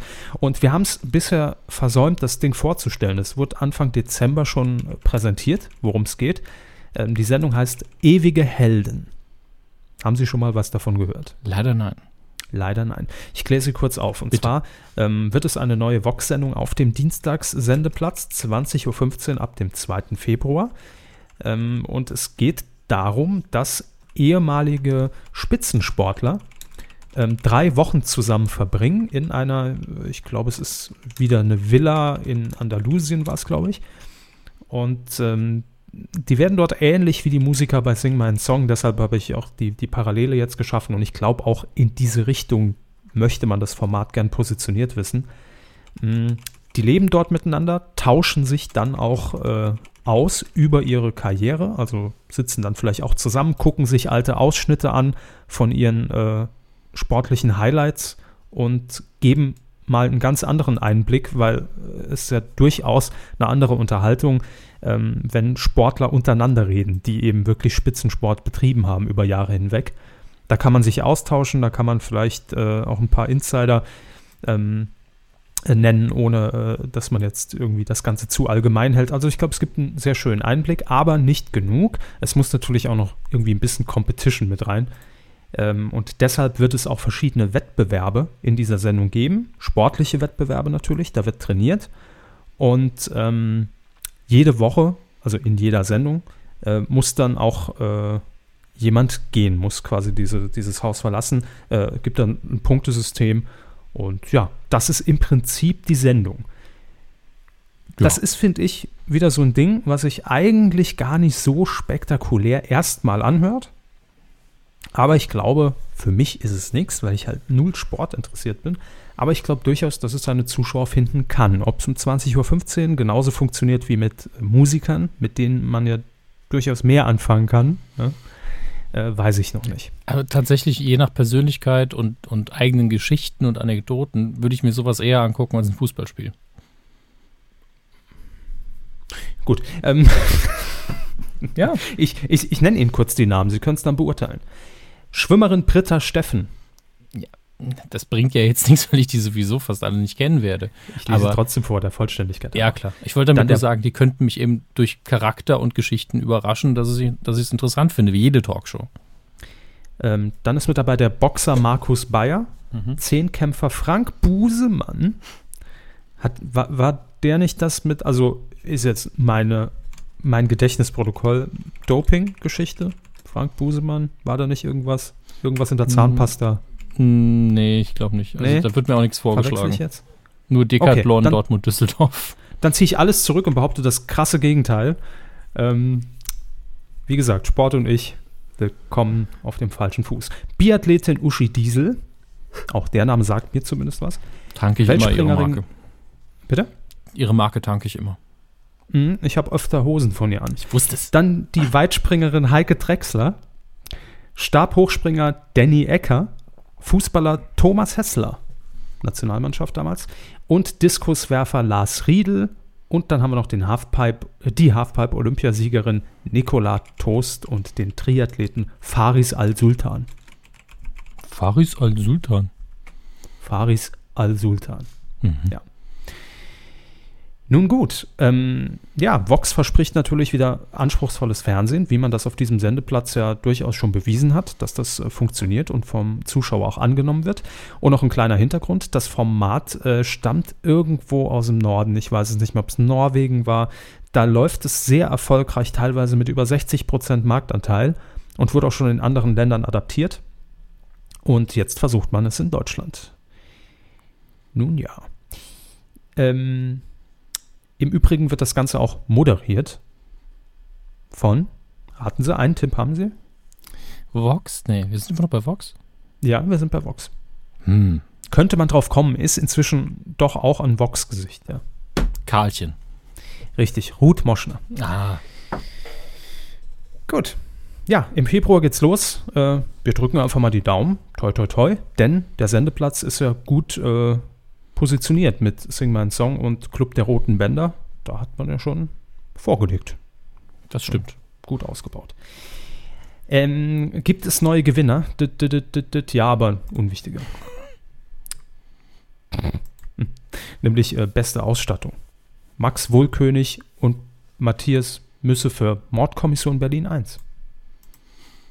Gratulation. Ja, Gratulation. Äh, ich gucke gerade, mit wem die. Obwohl, es ist eigentlich egal, oder? also, nein, sind wir ehrlich, ich meine, es ist ja schön, aber die Kategorie hätten wir zum Beispiel gar nicht vorgelesen, wenn wir im, im, im Nachgang den Deutschen Fernsehpreis bequatscht hätten. Natürlich nicht. So. Müssen sich einfach mal zufrieden ich, damit geben, ich, dass wir sie genannt haben. Ich finde ja internationale Preisverleihung oft schon doof. Also ja. man kennt unsere Einstellung dazu eigentlich. Ist genannt. Nächstes Thema. Es geht ja, also jetzt hätten wir es wirklich durchgetaktet. Äh, ich wollte es nur ganz kurz erwähnen, weil, weil wir Dödels wirklich ver, verbaselt haben ja, und haben es vergessen.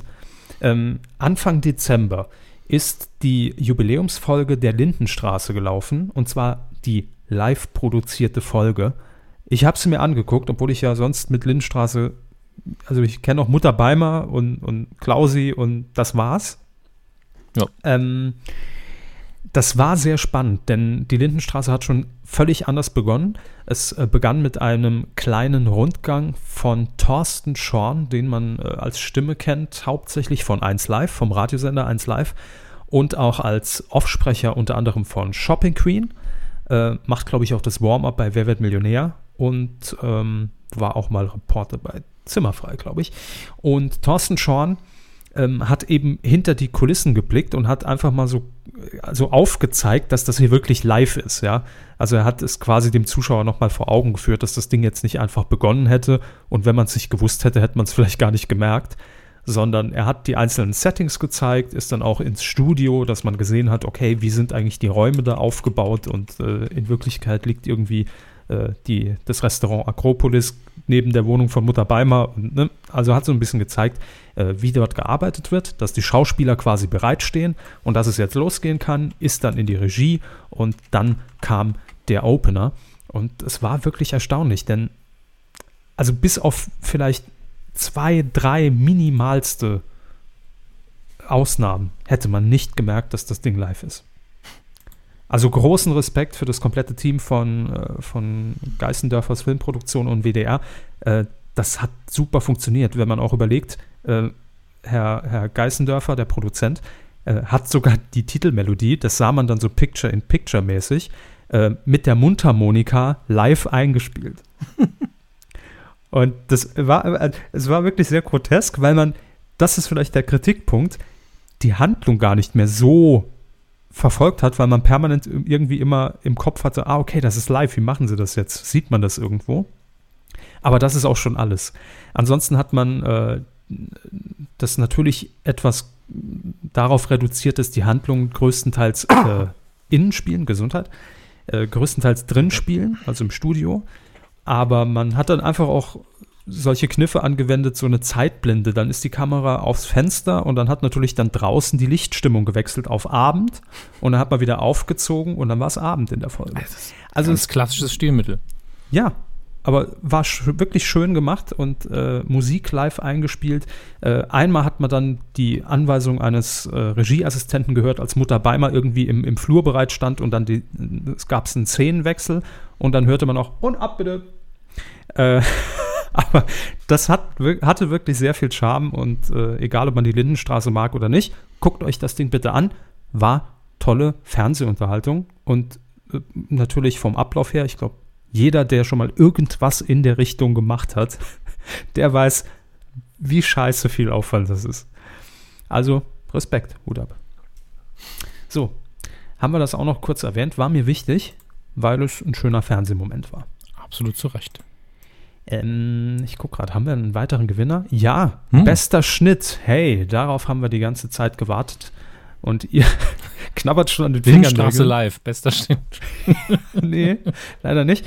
Äh, Ulf Albert für die Sendung Altersglühen. Speed Dating für Senioren in der ARD. Klingt hervorragend, muss ich leider sagen. Ernsthaft.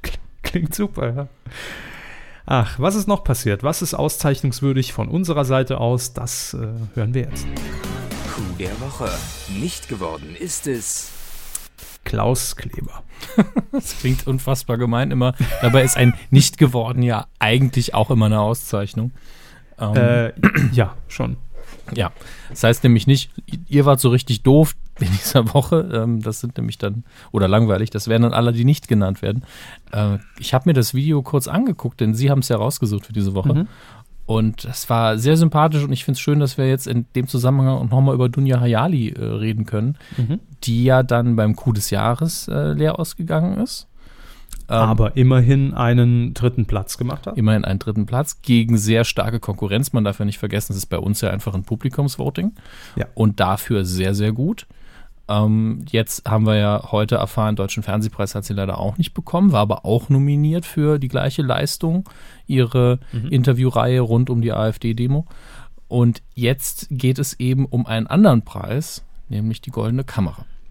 Ja, da wusste nämlich Frau Hayali überhaupt nichts von, also dass sie diesen Preis entgegennehmen darf, ähm, bis am vergangenen Freitag ähm, plötzlich im Morgenmagazin im ZDF gibt es ja immer dieses Gewinnspiel, wo man die tolle Tasse gewinnen kann. Mehr Tassen braucht das Land. Sagt der Tassenhammes, hört ihr den Mann. Apropos, Herr Körber, nochmal vielen Dank. Herr Körber hat mir zu meinem Geburtstag nämlich drei Star Wars Tassen geschenkt. Ja, und die haben bei mir hier jahrelang rumgestanden. habe ich schön rein uriniert und habe ich gedacht, hey, jetzt können sie auch mal weg. genau. Ja, sehr gerne. Freut mich, äh, wenn Sie angekommen sind ja. und äh, der Kaffee daraus schmeckt. Stehen, der Tee. Stehen direkt neben meiner Todessternkeksdose. So, ungehört sich das. Was auch immer äh, Kekse sind. So. Ja, und es gibt ja immer das tolle Gewinnspiel. Es gibt eine MoMA-Tasse zu gewinnen, also Morgenmagazin, sagen wir Fans, äh, abgekürzt MoMA. Und plötzlich klingelt das Telefon und statt der Gewinnspielteilnehmerin oder des Gewinnspielteilnehmers meldet sich heute Journalmoderator Klaus Kleber. Und äh, Frau Hayali wusste natürlich nichts davon, dachte, er würde ihr mal wieder einen Streich spielen, weil äh, er sie wohl schon mal angerufen haben muss, sagte sie in der Sendung. Ähm, und sie wollte das gar nicht glauben, dass Klaus Kleber dann tatsächlich am, am, am Telefon war.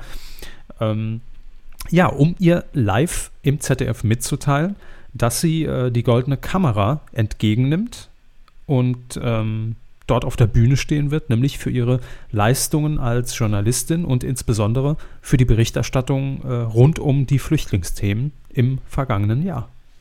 Hm. Und äh, dann kam auch schon der Moderationskollege rein, reichte ihr in diesem Fall auch die goldene Kamera ich weiß gar nicht, ob das irgendwie so ein Vorpreis oder was selbstgebasteltes war. Das sah so ein bisschen seltsam aus. Ich glaube, es war aus Pappe. Aber es war auf jeden Fall, war es eine goldene Kamera. Man hat das aus sehr gut Moosgummi. erkannt. Aus Moosgummi. Ja. Schön freigehackt noch aus den Resten von ProSieben. Und ähm, das, war ja, das war ja gar kein Moosgummi, das war äh, Stechgummi oder wie hieß das? Nee, Stechmoos. Stechmoos. Deswegen, ja. ne, da kommt man schon mal Stechmus durch, ne? hört sich auch an wie so ein Ort direkt hier neben Pfaffenhofen in Bayern. Ne? Stechmusgummi. Ähm, ja, das hin bei Stechmus. das stimmt leider. Ähm, ähm, auf jeden Fall war sie, also sie ist gut damit umgegangen. Es war ja rein positiv, aber man hat ja schon angesehen, warum wird, nimmt man hier, mir hier gerade das Zepter meiner eigenen Sendung aus der Hand, so ein bisschen?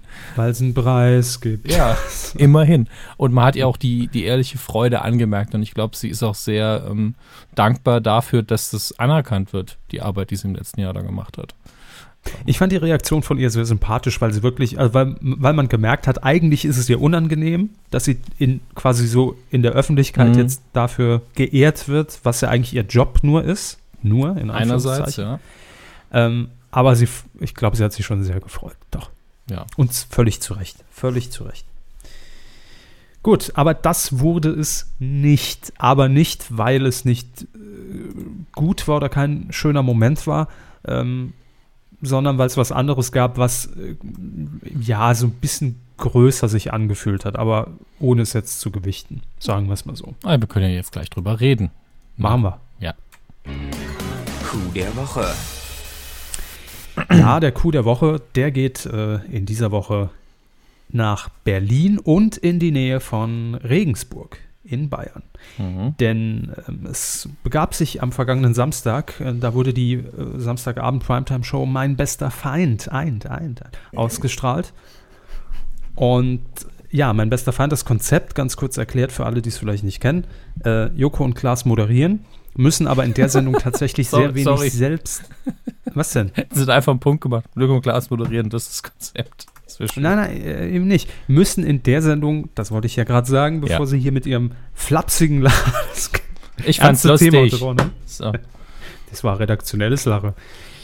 Mm, also die beiden moderieren und müssen nicht wie in anderen Sendungen sich äh, irgendwie duellieren, sondern äh, es geht darum, dass man die Rubrik Mein bester Feind, eigentlich bekannt ja schon aus, aus Circus Halligalli, äh, ausgekoppelt hat und daraus eine eigene Sendung gemacht hat. Das heißt, es gibt immer einen ganz besonders tollen Freund oder eine tolle Freundin, die ihre beste Freundin oder ihren besten Freund anmeldet und der wird überrascht und muss dann für die Freundin oder den Freund eine Aufgabe erledigen, die natürlich, ja, manchmal geht es da sehr hoch hinaus, manchmal geht es tief hinab und manchmal wird es einfach nur ein bisschen peinlich.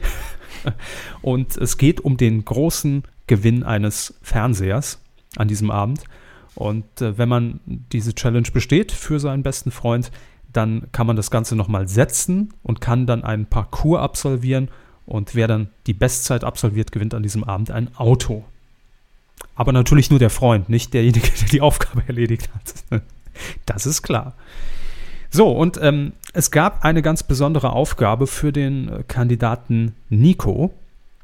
Äh, der wurde nämlich überrascht von seinem Freund und äh, hatte die Aufgabe, über ja, Monate hinweg eine falsche Identität anzunehmen und er durfte niemandem etwas davon sagen und äh, es durfte eben nicht herauskommen, dass das eine Aufgabe für mein bester Feind ist. Er schlüpfte nämlich in die Rolle eines äh, Ethnopop-Sängers namens Ulmo Ochin. Und ja, die Intelligenzbesten unter euch werden jetzt herausgefunden haben, Mensch, Ochin, rückwärts gelesen heißt es ja Nico.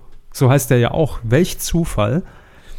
Mm, und man hatte ihm tatsächlich, ähm, ich kann es ja etwas näher beleuchten, weil ich ja im Hintergrund die Abläufe kenne. Ähm, man hat tatsächlich in äh, Zusammenarbeit mit äh, Starwatch, dem äh, Management, einen Song für ihn geschrieben, nämlich Mandalo. Und äh, was natürlich komplett einfach Nonsens ist, aber gut produziert tatsächlich, auch von einem Sänger eingesungen. Das war also ja. also nicht seine Stimme, weil er gar nicht singen kann. Aber gleichzeitig ähm, gut eingesungen, aber dann doch glaubwürdig irgendwie. Also es war nicht ja. übertrieben, es hat auch irgendwo zu seiner Stimme ein bisschen gepasst. Ähm, es war halt so, ne, so eine Elbfigur, die man ja. ja auch durchaus inzwischen in diesem Ethno-Pop-Bereich ja schon ja, äh, kennt und, war, mit ihnen konfrontiert wird. Er war komplett als Legolas aufgemacht, auch die Details haben gestimmt, auch in dem Video, die Flagge, die er damit sich rumgefuhrwerkt hat, die sah auch stark nach äh, dem Wappen von ähm, Gon, nicht doch von Gondor aus, glaube ich. Ähm, das war alles sehr nah am Herr der Ringe, auch dass die, die, dieser Kopfreif, das war ziemlich gut gemacht. Ich glaube, mhm. dass man hier wirklich Wert drauf gelegt hat, dass die Ohren dann trotzdem sehr fake aussehen. Das kann man nämlich durchaus besser machen. Denn alles andere war echt perfekt. Und auch die, und die Songproduktion war tatsächlich sehr, sehr gut. Also da gibt es Sachen, die sind in den Charts, die sind schlechter produziert. Das stimmt allerdings, ja. Und äh, selbst ich, als ich den Song, glaube ich, zum 180. Mal gehört habe, dachte ich, Scheiße, ich kriege nicht mehr aus dem Kopf. Ich, ich Gott sei Dank, habe nur einmal gehört und fand es jetzt. Also er ist nicht gut, ne? das, das wissen Nein, aber wir, er ist eingängig. Er ja. ist sehr eingängig. Er soll ja nicht super sein, aber er soll so wirken wie, ja, das kann ich mir vorstellen, dass das entweder eine B-Seite beim Grafen eben ist, weil die Musik ja durchaus vom Stil her ein bisschen in die Richtung geht. Ähm, oder dass halt so eine Newcomer-Band das vielleicht rausbringt und geil findet. Ja, warum nicht? Ähm, ja, was wurde veranstaltet, um jetzt Mandalo bekannt zu machen? Er hatte eine eigene Facebook-Seite. Das Ding gab es bei Amazon oder gibt es immer noch und bei iTunes. Äh, bei Spotify war es drin. Ähm, es wurde dann promoted, das musste er natürlich auch machen. Er war in Berlin bei der Deutschlandpremiere von äh, Die Tribute von Panem und musste dort im Sony Center auftreten mit Interview mit, mit Annemarie Wang, äh, ich sag immer Warncross, ne, Carpendale und Steven Gätchen, natürlich hat keine Sau ihn gekannt und er musste aber dastehen, einfach mit dicken Eiern und auch über den roten Teppich gehen, Interviews anbieten bei Promi Flash und sagen, wollt ihr nicht ein Interview mit mir machen? Ich bin ja Star. Ja? Er hat das aber, weil es, vielleicht auch, weil es ihm natürlich peinlich war und weil es ihm ja. unangenehm war, überhaupt nicht arrogant gemacht. Das war das Schöne daran. Es war auch nicht verzweifelt, so dieses, ja, ich mach das jetzt einfach mal. Der, also der Klaas hat es mir ja eh aufs Ohr gesagt, also mach ich's. Und für mich einer der schönsten Momente war in einer Fußgängerzone, wo er mit Autogrammkarten stand. Ähm, Genau. Aber ich bin angehender Sänger, müssen vielleicht ein Autogramm von mir? Nö. das war Ja. so schön. Es war sehr schön Fremdschämen-Faktor und peinlich. Ähm, aber äh, ja, nochmal kurz zurück nach Berlin. Da ist er dann eben auch aufgetreten mit dem Song. Und da konnte man natürlich dann schon schön auf Twitter verfolgen, wenn man mal Mandalo gesucht hat. Was war das denn? Wer war das denn? Keine Ahnung. Und äh, es kamen auch viele dadurch dann auf seine Facebook-Seite, wo tatsächlich dann aber auch einige waren, die ihn dann verteidigt haben, weil natürlich viele geschrieben haben, was ist das für ein scheiß Song? Weggehen hier, angeklebte Ohren, wer ist denn das? Äh, die dann schrieben, oh, ich finde den Song eigentlich gar nicht so schlecht. ähm, naja, und das Ganze gipfelte dann äh, Ende November in einem Auftritt in der Sendung Teamwork bei äh, Pro7. Ähm, da wusste natürlich auch niemand, äh, warum er dort als Musikact geladen war. Und er ist dann eben in dieser äh, Samstagabendshow aufgetreten mit Mandalo, wurde von Janine Michaelsen auch entsprechend anmoderiert. Der Internet-Hit des Jahres, ja. Da hatte das Video, glaube ich, gerade mal 1000 Klicks. Danach nicht mehr. Und äh, so ging das dann langsam viral, die ganze Aktion. Ähm, und viele haben schon vermutet, na, weil Joko und Klaas ja auch in dieser Sendung saßen, hat, hat, haben die da nicht irgendwas vielleicht mit zu tun? Hm. Aber das Tolle, mal hinter die Kulissen geblickt, ähm, ich war ja vor Ort bei der Aufzeichnung und tatsächlich wussten auch die meisten Kollegen hinter den Kulissen bei der Produktion von Teamwork von Red 7 nicht, wer das ist und warum er auftritt. Und ich stand neben der Bühne während des Auftritts und habe nur so die Gespräche so ein bisschen belauscht. Und da ging wirklich so rum, wer ist das überhaupt? Warum lassen die denn den hier auftreten? Wer ist das? Also sie haben wirklich nicht gewusst, was die Aktion überhaupt gesollt hat. Ich meine, auch wenn es ein Newcomer ist, äh, lässt man den jetzt vielleicht noch nicht direkt Samstag 2015 auftreten. Ja, also Nur weil sein Video 1000 Klicks hat. vor allen Dingen, weil man ja weiß, dass also die ganzen Joko und Klaas Dinge, vor allen Dingen Halligalli ja, äh, Ja. Musikpartner Nummer eins sind aktuell. Da muss es entweder ein Liebhaberding sein und das, danach riecht es ja nun wirklich nicht oder eben richtig bombastischer Star eigentlich. Mhm. Ähm, ja. Aber Ja, von meiner Seite aus muss ich sagen, natürlich alles rundum super produziert, super vorbereitet, eiskalt durchgezogen. Aber von meiner Seite aus geht der Preis vor allen Dingen an den Kandidaten. Ja, sowieso. Also der hat, der hat es äh, super gemacht, super mitgespielt.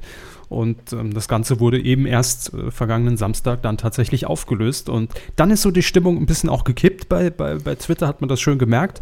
Anfänglich äh, bei dem Teamwork-Auftritt schrieben wirklich sehr viele, äh, ja, ProSieben mal schön in die Kloschüssel gegriffen ist, so ein Idiot da Samstagabend hinzustellen. Aber als dann rauskam, okay, das war eine Aktion von, von mein bester Feind, naja, so schlecht ist der Song eigentlich gar nicht. Dafür, dass er scheiße sein soll, kann man sich gut anhören. Ja. Genau, das ist ja immer, ne, das ist ja immer die Fallhöhe. Und das war ja auch gewollt. Ähm, es lief dann auch noch unter, unter Trailern im Pro7-Programm. Also es wurde dann schon ein bisschen die Werbetrommel dafür gerührt zuvor. Sehr schöne Aktion. Ähm, ich finde solche Geschichten ja eh immer toll, die lange vorbereitet sind und dann aufgelöst werden. Also von daher Coup der Woche. In diesem Fall für den Kandidaten Nico Mhm. und natürlich auch die äh, komplette Crew, äh, die das Ding produziert hat. Coup der Woche. Absolut. So ist es. Wir werfen nochmal einen Blick auf die Preise, wo wir hier schon mit Kühlen um uns werfen. Gewinner beste Kamera. Sony für die HD FX1 aus dem Jahr 2005. Glückwunsch. Nein, ähm, den Namen kann ich gar nicht aussprechen. Ngo de Chao? Was? Oder hat sich jemand hier bei Twitter verschrieben? Das kann natürlich auch sein. Ach, das bezweifle ich. Gratulation. Kann man ja nachschlagen, wenn sie, ich meine, ich, man kann die Namen, wir können die Namen nicht immer richtig aussprechen. Nicht ohne Vorbereitung. Nee, es stimmt aber tatsächlich. In der ähm, Kategorie Beste Kamera führt zum Sterben zu früh im ZDF. Hm. Glückwunsch. So, was haben wir hier noch? Ähm, bestes Drehbuch. Magnus Fattroth für ein großer Aufbruch im ZDF. Und beste Regie Lars Becker auch für Zum Sterben zu früh im ZDF. Und ähm, ja, demnächst dann beste Serie und bester Film. Das erwartet uns dann gleich. Also bald dann irgendwas mit Tatort und Schweiger. Gut. Wir freuen Nee. uns. Weiden. Weidengeflüster. ha, wir schauen uns. Psst, ist doch Weidengeflüster. Wir schauen uns. Nee, wir machen keinen ASMR-Podcast. Unsere Stimme hinterher ganz im Arsch. Flüstern ist so ziemlich das Schlimmste, was man seinen Stimmbändern antun kann. Ähm, wir schauen uns die Kommentare von euch auf der Seite miku.de unter Folge 220 an. Damals ging es ja auch schon um den ESC und natürlich den Schweiger. Mhm. Der ähm, große Schweiger-Podcast. Ja. Haben Sie sich die Kommentare schon angeschaut oder machen Sie das überhaupt nicht? Sie machen das immer eiskalt, ne? Wie immer Freestyle. Ich schaue immer drüber, nicht dass Alles bei Giga gelernt. Alles bei Giga gelernt. Comments ne? nie vorsortiert. Wenn da irgendwas Abmahnmäßiges drinsteht, erstmal eine Woche online stehen lassen. Ach ja. Eben. Chance Niemann hat kommentiert. Til Schweiger ist, wenn man die Filme mal liest, ist, was? Ja. Nochmal. Til Schweiger ist, wenn man die Filme mal liest, ist Til Schweiger mit Actionfilmen nun mal kein Erfolg. So. So ist es. Ja. Wir lesen nur, was hier steht. Weiter schreibt er, ich erinnere nur an ein unmögliches Far Cry. Leichte, nette Komödien sind erfolgreich, aber Actionfilme sind alle eine Katastrophe. Ich verstehe nicht, dass der NDR glaubt, dass Til Schweiger das kann. Hm. Hat natürlich nicht ganz unrecht. Ähm, wenn Til Schweiger einen großen Erfolg hat, dann sind das immer Romantikkomödien, in denen er wiederum einen harten Kerl spielt, der eigentlich besser in Actionfilm passt. Äh, aber was soll man machen? Mir ging es ja nur, bei, ja? Äh, bei Till Schweiger Filmen sind, müssen wir noch ein Wort zu Schulz und Böhmermann verlieren? Weil um, ja die, die, die Drehbuchautorin äh, von Kein Ohrhasen unter anderem mit am Tisch saß. Ist jetzt ein guter Anlass, um drauf zu kommen, weil wir es ansonsten nirgendwo vorgesehen haben. Eben, ähm. Schulz und Böhmermann absolut noch näher am Originalkonzept von Roche und Böhmermann, als ich dachte. Äh, fast eins zu eins eigentlich, nur ähm, Sibylle Berg noch eingebaut. Ähm, der Berg in der Brandung. Erste Folge war tatsächlich so ein bisschen dünn, fand ich. Ist irgendwann nur so dahin geplätschert, war aber immer noch sehr gutes Fernsehen und ich freue mich. Gewisse, hat eine gewisse Anlaufzeit gebraucht, ne? Das auch. Und ähm, die Sache mit dem Kartenspiel haben sie sich, glaube ich, diesmal nicht so gut durch den Kopf gehen lassen vorher, aber dadurch, dass es nicht funktioniert hat, war es auch lustig. Ähm, ganz ehrlich, die zweite Folge freue ich mich immer noch drauf, aber ähm, wenn, wenn das jetzt jede Woche so aussehen würde, wäre ich enttäuscht. Aber für den mhm. Anfang fand ich es gut. Ich fand es auch einen absolut guten Auftakt und vor allem äh, das Zusammenspiel natürlich ähm, auch zwischen eigentlich drei Gästen, nämlich äh, Kollega, Jörg Kachelmann und Herrn Postel, hieß er, glaube ich, ne? Und die Drehbuchautoren. Vier. Ja, ja, aber die habe ich bewusst ja. rausgelassen, weil okay. die jetzt leider, muss man sagen, ein bisschen unterging. Ja, sie hat das gemacht, was Autoren gerne machen, sie hat zugehört. Ja, es um, war ja auch sehr unterhaltsam und sie ja. dachte sich, näher komme ich nicht mehr ran. Ne? Ja, aber ich glaube auch nicht, dass sie jetzt groß die Motivation hatte, sich da äh, intensivst einzumischen. Ähm, mhm. Aber ich fand das Zusammenspiel zwischen den dreien sehr gut. Ich fand den, ähm, wie, wie hieß nochmal der, ähm, ja, wie sage ich, der, der ehemalige Nicht-Psychologe. Ja, genau, der Betrüger. äh, wie hieß, wie hieß der nochmal? Äh, Postel heißt er mit ja. Nachnamen, aber ich gucke mal gerade mal nach dem Vornamen. Den fand ja, ich faszinierend. Da hätte ich tatsächlich lieber ein oder zwei Gäste weniger gehabt und nur ihn äh, gehört, denn das war durchaus interessant. Also nur er, Bimmermann, hätte ich auch eine halbe Stunde lang gern geguckt. Gerd Postel. Ja, denn er ist tatsächlich sehr faszinierend gewesen und hat mich mhm. von seiner ähm, Art zu sprechen, von seinem Vokabular, seiner gesamten Rhetorik wirklich auch stark an Akademiker erinnert. Und er war auch offensichtlich nicht dumm. Also es waren keine hohlen Phrasen, mit denen er um sich geworfen hat. Ähm, nee, nee, aber nicht. er kann das. Also ich fand das schön, als er gemeint hat, er hat ein neues Krankheitsbild eingeführt, das niemand hinterfragt hat, das es einfach nicht gibt.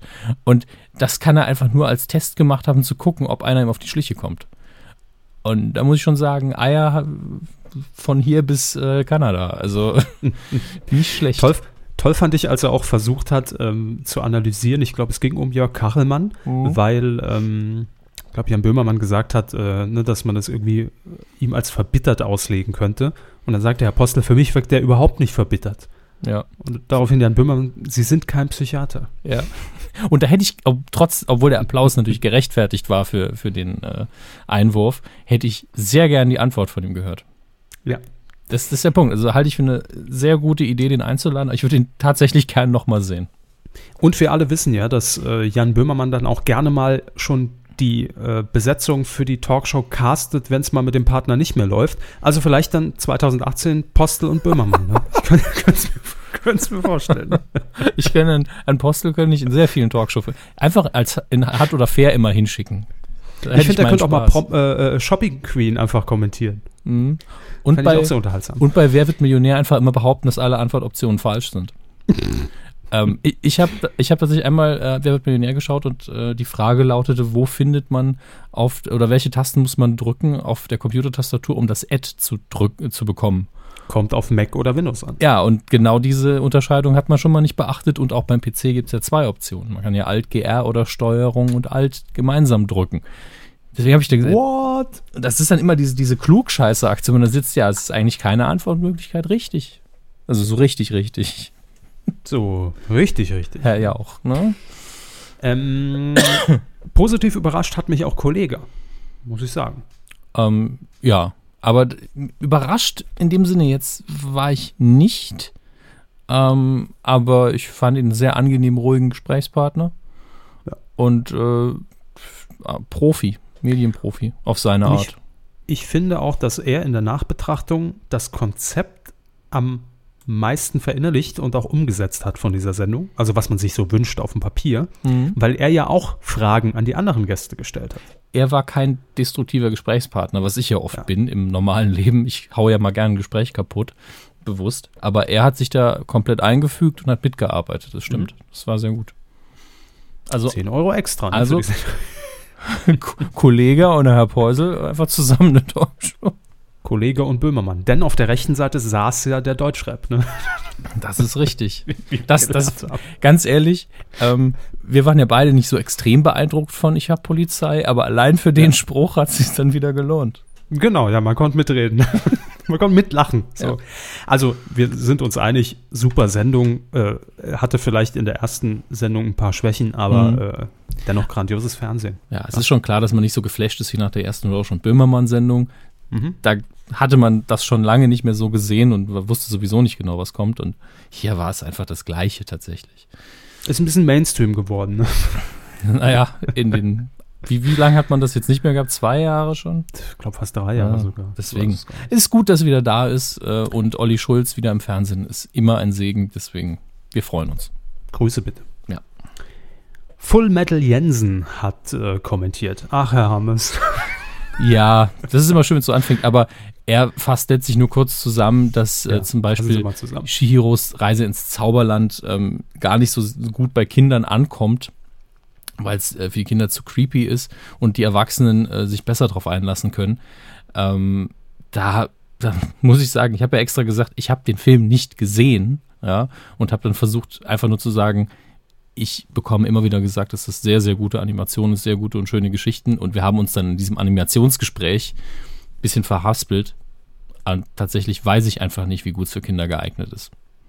Punkt, weil ich es nicht gesehen habe.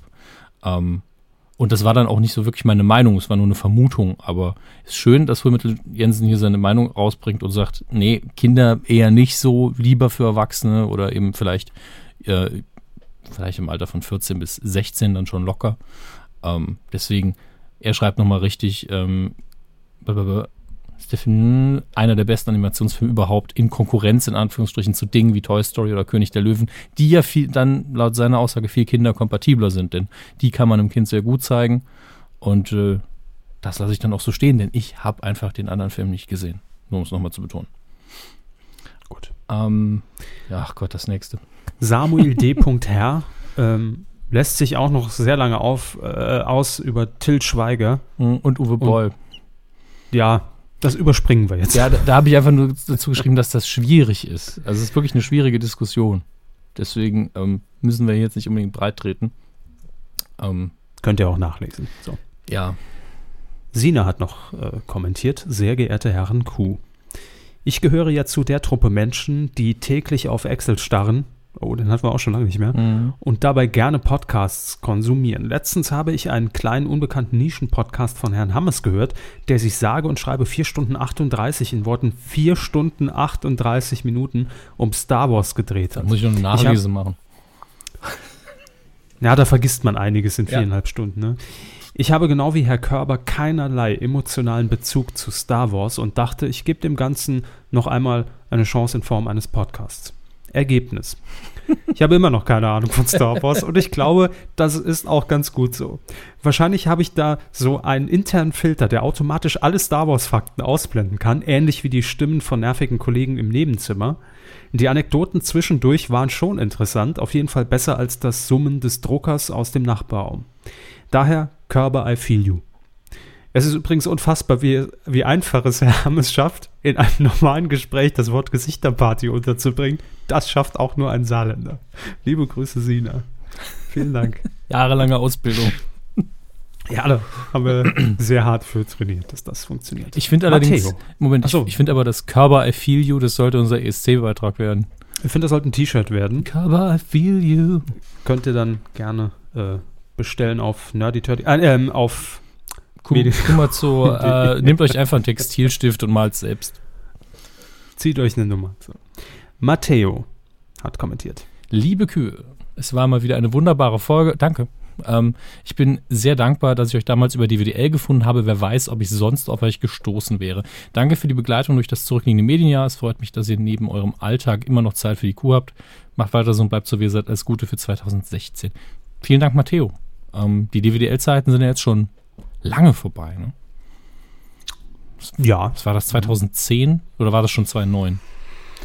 Nee, nee. 2010. 2.9 war es nicht. Ähm, ich würde jetzt auf 2.11 sogar tippen. Aber wissen Sie was, es ist ja immer noch abzurufen. Immer noch dwdl.de slash feature slash medienkuh. Ja, deswegen Gucken Sie mal, was die letzte zumindest war. Ja. Ich glaube, es war mit Kai Pflaume irgendeine Sendung. Ah, ist alles so schön blau dann auf der Seite. Ähm, Folge 115 im Jahr 2012. Zwei Mhm. Nasentanken, Supertalent, Return of the Kackbratze, Lodas Soap. Ähm, Zwei Nasentanken, Supertalente, natürlich super ja, witzig. das, das gefällt mir auch gut. Ähm, hatten wir damals nicht sogar ein paar Folgen aus dem Archiv noch reinladen lassen? Weiß ich nicht mehr. Naja, auf jeden Fall Q106. Also scheint- 2011, 2012 rum. Ja, es ist tatsächlich nur 2012, so wie es aussieht. Also lange waren wir ja auch nicht da. Stimmt. Nessa hat noch geschrieben, der Hefter ohne Hefter drumrum ist übrigens ein Heftstreifen im Westen oder ein Aktendulli im Osten. Ein Aktendulli. Ein Aktendulli. Das muss ich unbedingt äh, in dem anderen Podcast noch unterbringen. Ja, könnte Herrn Max gefallen. Herrn Max. Aktendulli. Unfassbar. Grüße aus der Bundesverwaltung, es war eine großartige Folge. Vielen Dank. Die Bundesverwaltung. Nessa, liebes, liebste Grüße. Nessa. Nessa. Jan hat noch äh, kommentiert: Hallo Pottkühe. Gerne lausche ich eurem Podcast immer mal wieder, wenn auch teils etwas zeitversetzt, sodass ich mich bei den TV-Tipps meist nur ärgern kann, was ich verpasst habe. Naja. Ja. Ich höre den Q-Cast über einen Podcatcher auf dem Smartphone, wie vermü vermutlich viele andere eurer Q-Hörer. Seit einigen Austa Aus Sa Ausgaben, wollte er wahrscheinlich äh, schreiben, fehlt leider die bisher immer vorbildlich gute Beschreibung in der RSS-Feed-Beschreibung, also sprich die Liste mit den, mit den Timecodes, Mhm. äh, kommt wieder. Ja, ich glaube, da haben wir einfach nur einen Fehler gemacht beim Anlegen. Ich glaube, das müssen wir einfach nur woanders reinkopieren. Der Fehler im Anliegen Ja, wird Ihnen präsentiert von Mein Gott. Steven. Schreibt Hat einfach den Gätchen weggelassen. Ja. Aber Hallo Herr Hammes, hallo Herr Körber. Ich bin Ihnen sehr dankbar, dass Sie die Football-Übertragung auf Pro7 Max erwähnten. Ich als Football-Fan beobachtete mit großer Freude die wachsende Beliebtheit des Sports in Deutschland und besonders die Qualität der Moderatoren wie Frank Buschmann, die selbst spürbar leidenschaftlich bei der Sache sind, hebt den Unterhaltungsfaktor ungemein. Die von Ihnen erwähnte Social-Media-Anbindung sehe ich als Positivbeispiel für modernes Fernsehen. Ihnen ebenfalls ein Lob für die stetige Unterhaltung mit, ihren stets objektiven Informationen, mit Ihrer stets objektiven Informationsoffensive. Haben Sie das Ihren Praktikanten schreiben lassen? Das habe ich geschrieben. Also, Das erschien mir einfach. ja, das stimmt. Aber zweimal hier stetig und stets, Herr Körber. Das ist ja eine Doppelung. Das sollte ja nicht auffallen. Ah, ah. Danke, Steven. Vielen Dank fürs Lob. Ähm, wie gesagt, wir, Ach haben, so, wir haben äh. ja gar nicht so viel dran an, dem, äh, an der Sportübertragung, aber das heißt ja nicht, dass wir es scheiße finden müssen, dass es ausgestrahlt wird. Eben. Ja. Q-Punkt hat noch kommentiert die Star Wars Frage der Woche. Mhm.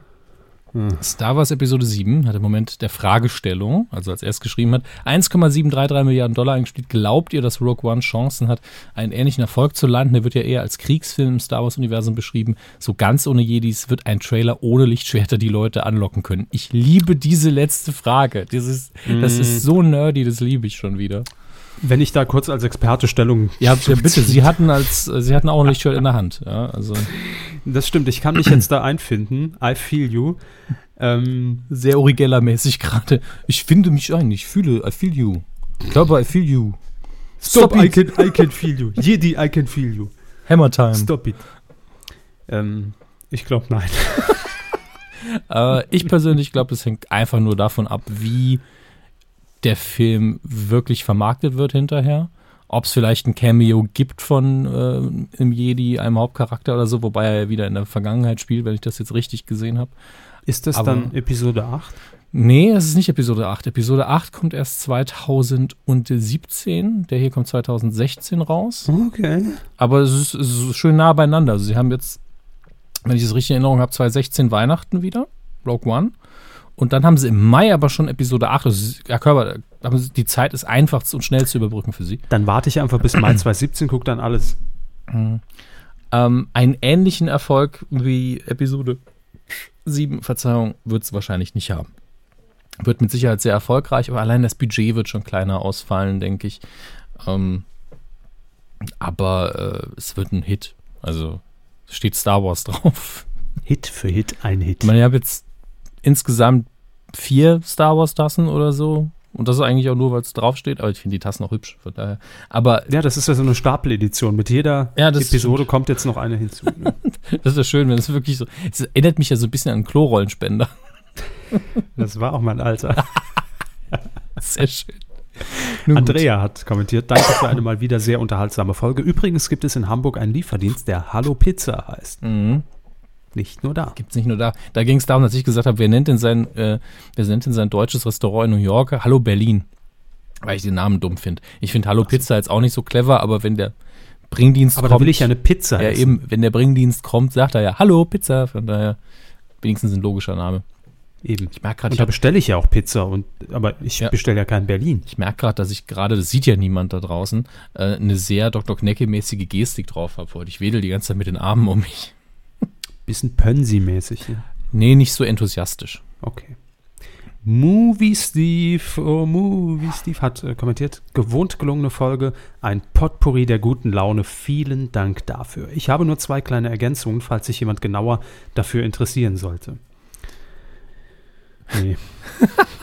nee, er, er, erzählt nur kurz die Geschichte der Restaurantkette Hallo Berlin, die ja. tatsächlich recht interessant ist. Geschmeckt hat es mir trotzdem immer noch nicht. ähm, Auswanderergeschichte von einem Sachsen, Rolf Babil, so wie das aussieht, ähm, der mittlerweile auch verstorben ist leider. Ähm, aber da schreibt er selbst, gefährliches Halbwissen, muss man aufpassen. Und ähm, dann nochmal zu Achim Menzel, will er, mhm. dass nicht unerwähnt bleiben soll, dass Menzel vor dem ganzen Volksmusikkram im Grunde seines Herzens immer eigentlich Rocker war. Seine musikalischen Anfänge erlebte er in einer Band zusammen mit Nina Hagen. Auch seins war ein spannendes Leben, findet er. Da hat er recht. Warum hat Achim Menzel eigentlich nie beim ZDF angeheuert? Weiß ich nicht. Der Meinzel Menzel. Also, ja, ne? Kann man doch mal Hätte machen. mir uns sparen können. Nee, wollte ich aber, den hatte ich schon seit drei Jahren hier liegen und der muss weg. Na gut. So. Ähm, es gibt neue, äh, neue Gewinner braucht das Land. Und die gibt es in Düsseldorf beim deutschen Fernsehpreis, äh, äh, doch Fernsehpreis. Ich war kurz äh, Filmpreis sagen, weil wir gleich zum Film beim kommen. Beim deutschen Ostereierpreis mitten im Januar. Ja. Gewonnen hat ein Schloss am Wörthersee mit Treu falsche Notiz.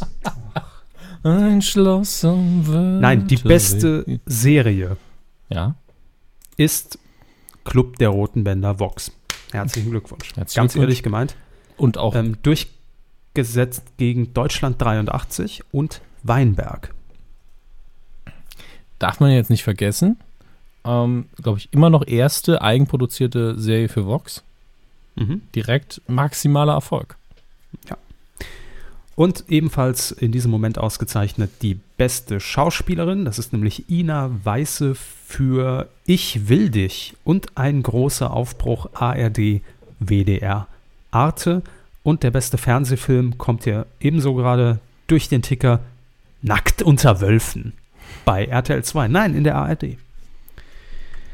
Herzlichen Glückwunsch. So, Herr Hammes, weiter geht's. Wollen wir nicht noch Danke sagen, ganz flott, ganz kurz? Ach so, ja, danke für Support und so und Amazon, Kumazon, äh, Spenden gab es keine, könnt ihr gern machen, PayPal-Button drücken und ja. Geld eingeben. Und danke auch an unsere Leute bei Patreon. Bis gleich. Vielen Dank. Sind wir schon da? Irgendwie fühlt, hat sich jetzt doch schneller angefühlt. Ah, oh Gott, wir sind schon bei 90 Minuten. Das hat sich ewig lang angefühlt. Gut, dann fassen wir uns möglichst kurz. Aber, aber wir, wir, müssen ja auch, ja? Wir, wir müssen ja auch ziehen, bis der äh, Fernsehpreis vorbei ist. Na, dann reden wir langsamer. No. Das haben wir das letzte Mal schon erzählt, den dummen Gag.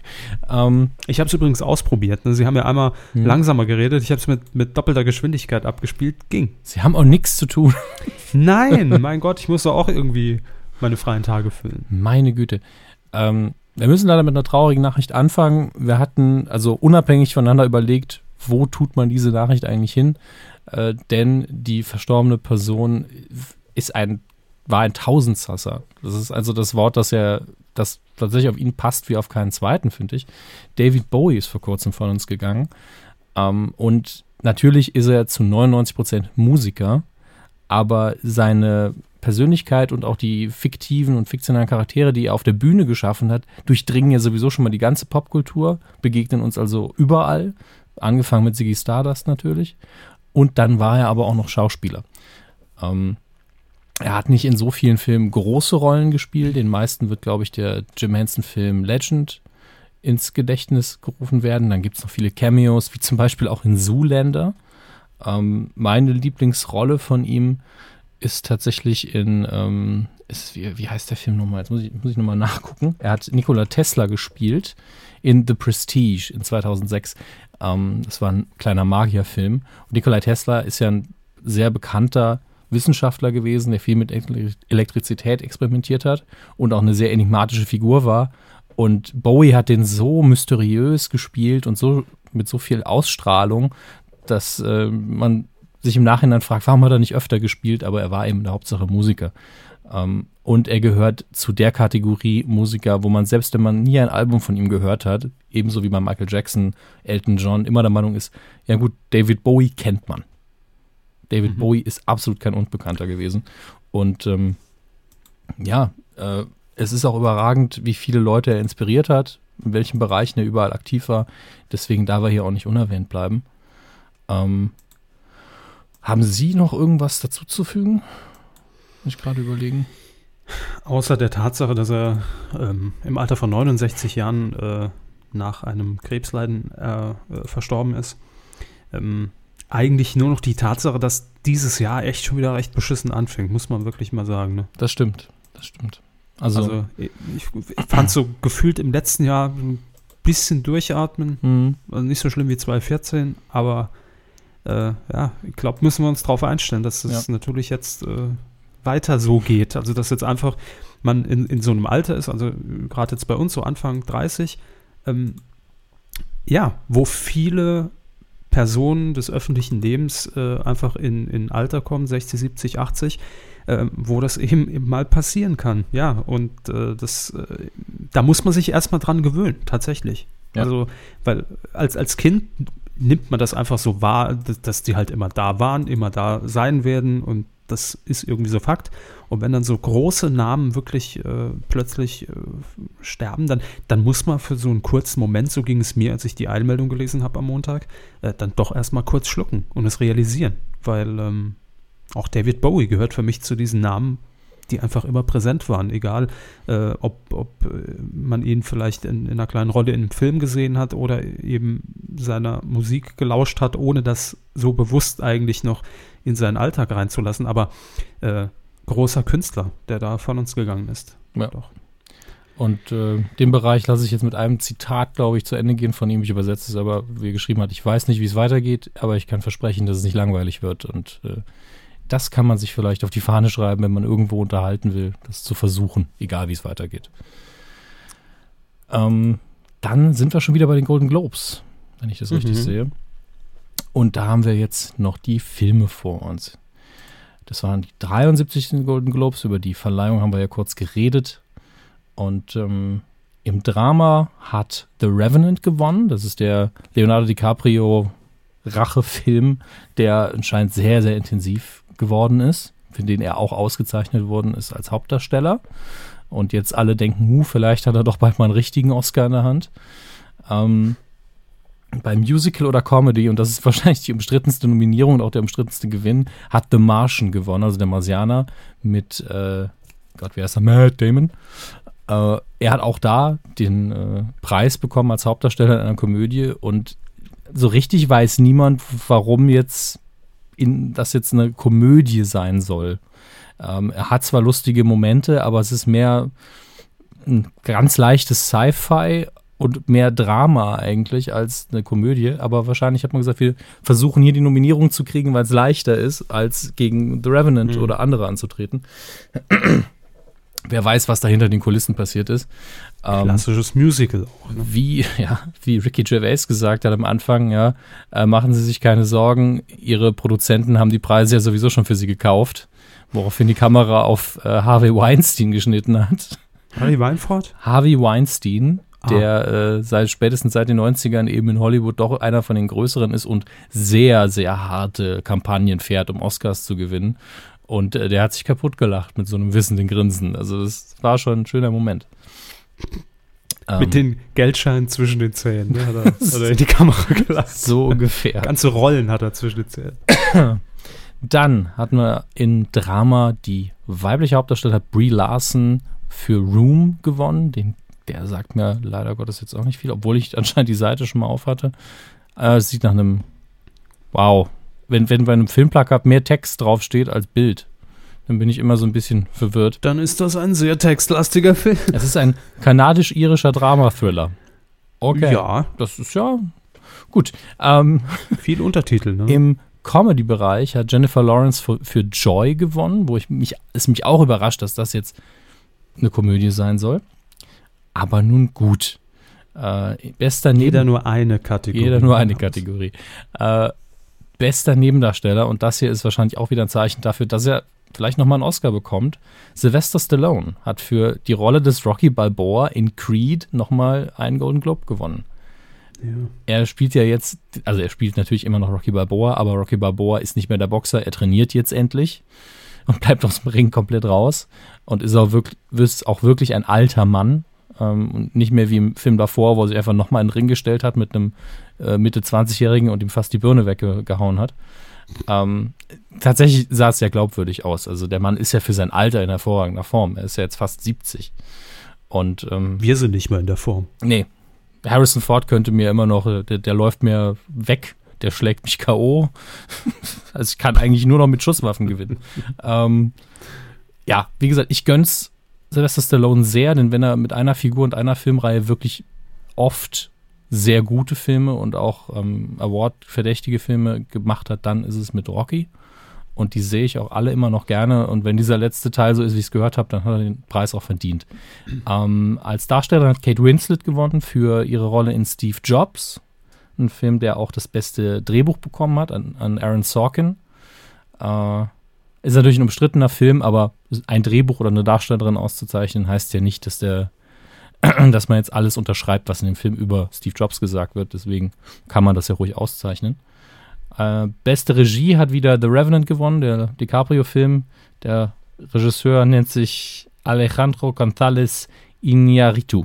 Ich hoffe, das war irgendwie nah dran. Grüße. Ja. Aber gib dem Leo doch jetzt mal den Oscar. Ich denke, er kriegt ihn das Jahr. Ja. Also es ist ja, eigentlich, muss, es fühlt sich sehr gesetzt an. Also als würde DiCaprio den Oscar für die Haupt, äh, den Hauptdarsteller bekommen und Stallone für die Nebenrolle. Also das, man will es ja nicht unbedingt sagen und eigentlich kann es auch nicht stimmen bei einer demokratischen Abstimmung, aber die Leute, die da abstimmen, das sind ja alles Filmemacher und die wollen natürlich auch schöne Momente auf, auf der Oscar-Bühne sehen und Sylvester Stallone, der mit fast 70 nochmal einen Preis bekommt, DiCaprio, der nach 100 Jahren endlich mal einen bekommt, das fühlt sich besser an als irgendjemand anders. Ähm, Ennio Morricone. Dann reicht es aber auch für DiCaprio. Ja, dann reicht's. Ein, einmal Oscar und, danach und dann kann- noch vielleicht Lebenswerk noch. Nee, danach darf der nur noch Talkshows moderieren. Ähm, Ennio Morricone hat nochmal einen Golden Globe bekommen, weil er tatsächlich auch mal wieder einen Western äh, mit seiner Musik untermalt hat, nämlich The, Hateful Eight von Quentin Tarantino. Und ich glaube, den Preis hat Tarantino auch entgegengenommen. Bester Animationsfilm Inside Out von Pixar, absolut verdient. Trat an gegen einen anderen Pixar-Film und den Peanuts-Film und John das Schaf. Wahrscheinlich sind alle Filme in der Kategorie mehr als sehenswert. Bester ausländischer Film aus Ungarn, Son of Saul, nie gehört. Bester Song Writings on the Wall von Spectre, für Spectre. Den Film von Sam Smith und Jimmy Napes, aber da bin ich dann auch raus. Großer Gewinner des Abends tatsächlich Carol. Habe ich den irgendwann hier vorgelesen? Nein. Nicht, dass ich wüsste. Also hat er wahrscheinlich die ganzen kleinen Preise bekommen. Naja. Das waren die Golden Globes äh, ohne den ganzen Humor. Ich hoffe, ihr wart unterhalten. das ist immer ein bisschen schwierig. ähm, Naja, es sind halt Preise, ne, die man genau. verliest. Aber Aber, als- wichtige Infos. als- Warm-up für die Oscars. Eben, als Vorbote für die Oscars finde ich es auch in Ordnung. Vor allen Dingen in diesem Jahr. Jetzt muss Und man muss schon sagen, wir, also wir sind ja vor allem Podcast, das ist ja schon sehr reduziert, was jetzt irgendwelche Preisverleihungen angeht. Ne? Ja, aber man, wenn man die alle immer nehmen würde, halali. Ja, eben. Also, die- also Die Star Wars News der Woche. Unterbreche sie ja immer sehr ungern mit Jingles, aber da macht es mir Spaß. Nee, ist schon okay. Ne, schon, okay. Immer kommt mir Star Wars dazwischen. Ne? Ähm, was wollte ich Ihnen jetzt noch sagen? Ach, ist egal. Was gibt's denn Neues aus dem Universum, Herr Hammes? Es gibt gibt's überhaupt Neues, außer jetzt irgendwelche Rekordzahlen, die es zu vermelden gilt und, und Einnahmen? Mit denen Also- wollte ich anfangen. Und dann Okay. noch eine kleine Info und dann sind sie entlassen. ich fühle mich dann immer, als wäre ich ja Arzt und müsste irgendwie, ja, als wäre ich Proktologe, sagen wir es mal so. In den USA ist Star Wars mittlerweile in der nicht für die Inflation angepasste Liste der erfolgreichsten Filme aller Zeiten, hat Avatar überholt, 819, das sind glaube ich Milliarden US-Dollar. Ähm, an der Liste gibt es also nichts mehr zu rütteln, da wird einfach nur die Zahl größer. Weltweit sind wir noch nicht so weit, also auf Platz 3 mittlerweile, hat gerade Jurassic World kassiert, ist bei 1,7 Milliarden und es ist noch ein Stückchen bis zu Titanic auf der 2, das sind 2,1 Milliarden und Avatar 2,7, sind also nochmal eine ganze Milliarde obendrauf, ähm, sogar noch mehr, 1,78 sind es nämlich. Und ähm, den zweiten Platz wird es noch schaffen, beim Avatar knacken schwierig, und äh, natürlich ist es bei der Inflationsliste schon wieder was ganz anderes. Da ist er auch in den USA nur auf Platz 15. Aber auch da wird er sich mindestens in die Top 10 vorkämpfen. Da bin ich mir recht sicher. Mal schauen. Also es ist jetzt wirklich noch interessant zu sehen, denn der Film läuft einfach noch nicht so lange. Also gefühlt ist er gestern angelaufen. Und der Körper hat ihn ja noch gar nicht geguckt. Das ist ja noch mal ein Ticket mehr. Das ist ein Ticket mehr, ist Ja. richtig. Und- das muss man noch dazu zählen natürlich. Das kann man ja schon einrechnen. Also Ich, ich rufe direkt mal da bei Herrn Hollywood an. Ja. Ding, Wahrscheinlich- kippe ich dann gerade so die Grenze, dass es aufgerundet werden kann. So, äh, für Star Wars Episode 8, nicht für ähm, Rogue One, weil da gibt es tatsächlich noch nicht so viele News zu, hat Monsieur Boyega, einer der zwei Hauptdarsteller, der den Finn spielt in Episode 7, gesagt, dass es wesentlich düsterer wird und dass er actionlastigere Szenen bekommt. Das ist momentan unsere Infolage. Ähm, und vermutlich wird Del Toro, nämlich ist es Benicio Del Toro? Ich vertue mich mit den ganzen Del Toros immer so gern. Ja, Benicio Del Immer Toro. diese Trendnamen. Der ist nun mal Mexikaner oder Spanier, die heißen eben so. ähm, nun gut, der soll angeblich äh, den Hauptbösewicht spielen im nächsten Teil, was natürlich diese ganze Struktur, die man jetzt in Episode 7 kennengelernt hat, nochmal so ein bisschen in Frage stellt oder zumindest ein interessantes Licht darauf wirft. Der Körper wird das ja alles noch erleben. Seid ihr alle so gespannt für ihn? Ich hoffe ja. Mhm. Ähm, Schöne für den Körper ist ja, er kann jeden Star Wars-Film gucken und es ist wie beim ersten Mal, weil er alles vergessen hat. Vor allem fühlt sich alles gleich an für mich. Piu, piu. Sorry. Dass mir das immer noch so einen Spaß macht, verstehe ich langsam auch nicht mehr. Nee, ich auch schon lange nicht mehr. Also seit Folge 180 verstehe es auch nicht mehr. Aber gut, ich lasse ja Gott. den Spaß. Ding. So soll es sein. Nun gut, kommen wir zu den Kinocharts, die ich wie so oft live anklicken werde gleich. Darf ich vorher noch die neuesten Gewinner Aber bitte, bitte. äh, raushauen? Das ist ja alles live. Wir müssen das ja live machen, damit die Leute Mhm. top aktuell informiert sind. Ähm, beim Deutschen Fernsehpreis in Düsseldorf wurde gerade ausgezeichnet Bestes Factual Entertainment. Und äh, der Preis geht wieder an Vox, die Höhle der Löwen. Oh, Herzlichen Glückwunsch. Gratulation. Hat sich durchgesetzt gegen RTL mit das Jenke-Experiment. Und äh, hätte ich es ja auch sehr gegönnt, ganz ehrlich. ZDF und äh, ZDF Neo Kessler ist. Punkt, Punkt, Punkt. Ach. Ja, wie? Nee, das ist nee, alles. Nee, oder? ich habe mir gerade ein Hustenspray ähm, verabreicht. Von dem muss ich leider immer niesen. Mhm. Das ist das Verwirrende an diesem Spray. Hustspray während des Podcasts. Äh, damit ich nicht so viel huste. Auf Platz 5 der Kinocharts, Besucherzahlen vom 7.1. bis zum 10.1.2016, haben wir in der vierten Woche Hilfe, ich habe meine Lehrerin geschrumpft, Passiert. mit ach, über 800.000 Besuchern mittlerweile. Auf Platz 4, eins runter von der 3, die Peanuts, der Film in der dritten Woche, 945.000 Besucher. Auf Platz 3, eins runter von der 2, ich, 2, ich bin dann mal weg in der dritten Woche, 1,1 Millionen Besucher. Und auf Platz 2 haben wir einen Neueinsteiger, The Revenant, der Rückkehrer, The Return of Leonardo DiCaprio, Who Wants to Get an Oscar. Ähm, guter Start mit über 400.000 Besuchern. Und äh, auf Platz 1 haben wir äh, diesen kleinen Independent-Film Star Wars. Ah. Ähm, Herr Körber, raten Sie die Millionenzahl? Oh, 17 Millionen. Was weiß ich. Das letzte Mal noch so ernst genommen oder komplett daneben. 7,6 7,6 Millionen, Immerhin die 7 hat ja, gestimmt. 7,6 Millionen Besucher in Deutschland. Ähm, das ist viel. Sagen wir es einfach mal so. Äh, in der vierten das Woche. ist ein Schweiger-Tatort, ne? ja, es waren dieses Mal nochmal eine halbe Million. Ne? Einfach nochmal obendrauf. Ja, das sind ja auch Leute, die sich das Ding teilweise vier, fünf Mal angucken. Ich habe ihn erst zweimal gesehen. Ja, muss auch mal reichen. Wieso? Ich lasse mich darauf gar nicht mehr ein. Was soll, was, was soll das überhaupt? Über die Provokation hier mit dem, mit, mit dem Star Wars-Kack. Also, Ich lass mich da doch nicht provozieren. gar nicht mehr nötig nach, nach 221 Folgen. Also, Ach ja. Nun gut. Star Wars. Hm? Naja, wenn es schön macht. Es laufen am 14.01., das heißt äh, morgen, Donnerstag, tatsächlich sehr viele Filme an. Langsam traut man sich wieder hinterm Ofen hervor. Äh, zu den größeren gehören natürlich Creed, Rock, Rocky's Legacy. Der deutsche Untertitel, Rocky's Legacy. Im Original heißt er einfach nur Creed. Ähm, Creed. haben wir ja vorher schon genug zu gesagt.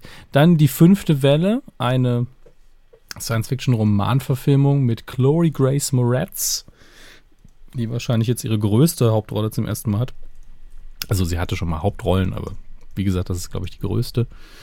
Ähm, The Big Short mit Christian Bale, Steve Carell und Ryan Gosling. Ein Film, zu dem ich den Trailer sehr oft gesehen habe mittlerweile im Kino. Sieht sehr interessant aus. Geht um die ähm, große Immobilienblase, die die letzte Wirtschaftskrise verursacht hat im äh, Jahr 2005. Und Blasenschwäche. ähm, einigen Außenseitern, die im Wirtschaftsgeschäft irgendwie zu tun haben, fällt irgendwann mal auf, hier läuft was gehörig falsch und sie fangen dann an, gegen die Banken zu setzen mit ihren Investitionen, um äh, quasi vom Crash zu profitieren, weil die Warnungen alle äh, nicht ernst genommen werden. Ähm, fand, fand ich vom Trailer her sehr, sehr schön, allerdings auch ein bisschen verwirrend, weil dann nie, nie so ganz klar war, wo wir uns jetzt gerade befinden. Sind wir noch vor dem Crash? Sind wir schon nach dem Crash? Das war manchmal ein bisschen verwirrend. Aber Oftmals ist ja auch vor dem Crash. Nach dem Crash. und umgekehrt stimmt es leider auch immer. Ja. Aber sehr gute Besetzung. Ich möchte den tatsächlich sehr gern sehen. Und äh, ich mag das Thema auch sehr. Das habe ich damals nie verstanden. Und äh, wenn es interessant in dem Film aufbereitet ist und dann gibt es vielleicht noch Laser, dann bin ich dabei. Ähm, Und Windmaschinen. Windmaschinen. Oh, Windmaschinen.